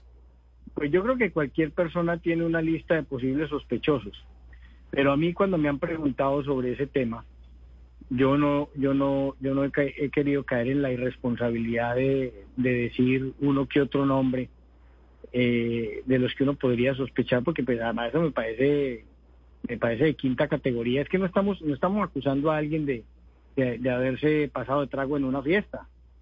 O sea, lo, lo, lo que termina eh, cuando se mandan esos nombres de forma especulativa dentro de un abanico de candidatos a, ese deshonroso eh, cargo del Colombia Official Tree, eh, pues eso es poner a la gente en la palestra pública de, de forma injustificada. Eh, yo creo que eso no corresponde. No estoy de acuerdo, diríamos, con señalar a nadie como sospechoso eh, lo que sí creo es que la Fiscalía sí tiene que decirnos quién es. Eso sí, incluso, pues, yo ayer mandé un trino, dije, pues cómo era de fácil que no es sino citar a declarar a María Lorena Gutiérrez, que es la presidenta de Corfi Colombiana, que fue la que representó a Corfi Colombiana en el acuerdo con los Estados Unidos. Es que, y a los señores Sarmiento, es que si yo fuera fiscal general de la Nación, lo que le digo, ya estarían esos citados hace rato a declarar sobre eso. El mismo lunes han estado citados a declarar. Y el país sí necesita saber, entre otras cosas, ese tema. Pero también necesita justicia en todo lo demás que tiene que ver con, con el escándalo de, de, de Odebrecht y el Grupo Aval en Ruta del Sol 2. Pues doctor Pablo Felipe Robledo, ex superintendente de Industria y Comercio, gracias por haber estado aquí con nosotros, por haber hablado de este tema que claramente pues es de interés ante la opinión pública hoy en Colombia, sobre todo después de haber conocido ese acuerdo al que llegó Corfi Colombiana con la justicia norteamericana del pago de esos 40 millones de dólares. Mil gracias por haber estado aquí en Mañanas Blue. A ustedes muy amable y un saludo muy especial a toda la audiencia de Mañanas Blue. Y pues después de oír al doctor Robledo Camila, a la justicia de Estados Unidos, pero los colombianos estamos ávidos de respuestas. Pareciera que por fin la fiscalía medio está acorralada pero el que estaba acorralado hace cinco años era pues eh, Jorge Enrique Pizano, que yo quisiera un poco recordarlo más, eh, recordar el hombre honorable y valeroso que fue, porque un poco no se le olvida la situación en la que murió, totalmente deprimido, aislado, aislado por el alto poder. Recordemos eh, sus últimos días, acorralado por la fiscalía que empezó a pellizcarlo por su pasado en la gerencia de acueducto y alcantarillado. El día que murió, tres horas antes, le manda un mail a María Jimena Duzán en el que le cuenta que está triste y sin trabajo y que lo dejó muy triste la declaración de Fernando Carrillo, entonces procurador, en la que lo acusó a él de ser empleado a sueldo de Odebrecht. Además, también Corfi Colombiana, acuérdese que lo expulsó a él por hacer sus pesquisas y dos años lo echaron de su trabajo de controller. Entonces, es un tipo que murió totalmente acorralado por el poder y que lo que está pasando, yo sí que rezarse un poco, pues eh, eh, el, el trabajo difícil solitario que hizo y que yo creo que le ha ayudado a la justicia de Estados Unidos y la SIC y los otros para saber lo poco que sabemos. Porque eh, murió eh, además acorralado porque tenía una gente muy poderosa eh, persiguiéndolo. Y por eso cuando, me acuerdo perfectamente hace cinco años cuando el doctor Andrade habló de que lo estarían grabando, lo estarían vigilando en su casa, en estos micrófonos, mucha gente se burló y estaban diciendo, incluso al aire, se burlaban y decían, no, es que Andrade está loco, Andrade se enloqueció, lo de los drones y no sé qué. Y cuando uno oye estas historias, cuando uno oye todo lo que pasó con el caso Odebrecht, uno dice, oiga, tal vez el doctor Luis Fernando Andrade no estaba tan equivocado y mucho menos el señor Pisano con lo que estaban diciendo. Acuérdese usted, recordemos este último audio antes de irnos, que Luis Fernando Andrade en esa entrevista que nos dio aquí en Mañanas Blue, habló que a él la fiscalía lo había chuzado, le había chuzado sus teléfonos por un año, a pedido, eso le dijeron las autoridades de la DEA, pero él hizo un derecho de petición a la DEA y la DEA le contó que jamás pidió eso Y él decía, las chuzadas de las que yo estaba siendo víctima solo se podían hacer desde aparatos de propiedad del Estado. Por ende, a mí me estaba chuzando la fiscalía. Recordemos un poco lo que nos decía en ese momento Andrade sobre ese particular. Imagínese que a mí me interceptaron mis comunicaciones por un año. La justificación de esas interpretaciones fue un memorándum de la DEA de Estados Unidos. Y con base a eso, entonces fueron a un juez a pedir que me interceptaran. Según la fiscalía, la DEA estaba pidiendo que me interceptaran. Yo le hice un derecho de petición a la DEA, soy ciudadano americano, ¿y sabe qué respondieron? Que ellos no tenían ninguna investigación contra mí, no tenían ninguna información de mi número telefónico y nunca pidieron una interceptación.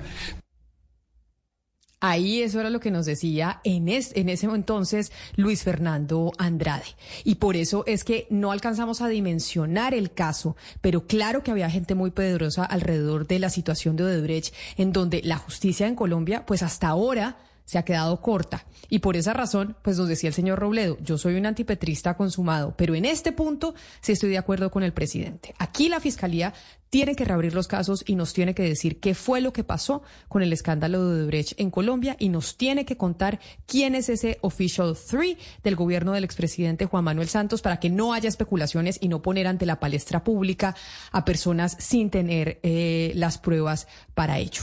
Así llegamos nosotros al final de esta transmisión hoy en Mañanas Blue. A ustedes gracias por habernos acompañado. Sigan conectados con nuestros compañeros de Meridiano Blue, que tienen mucha más información y noticias para ustedes.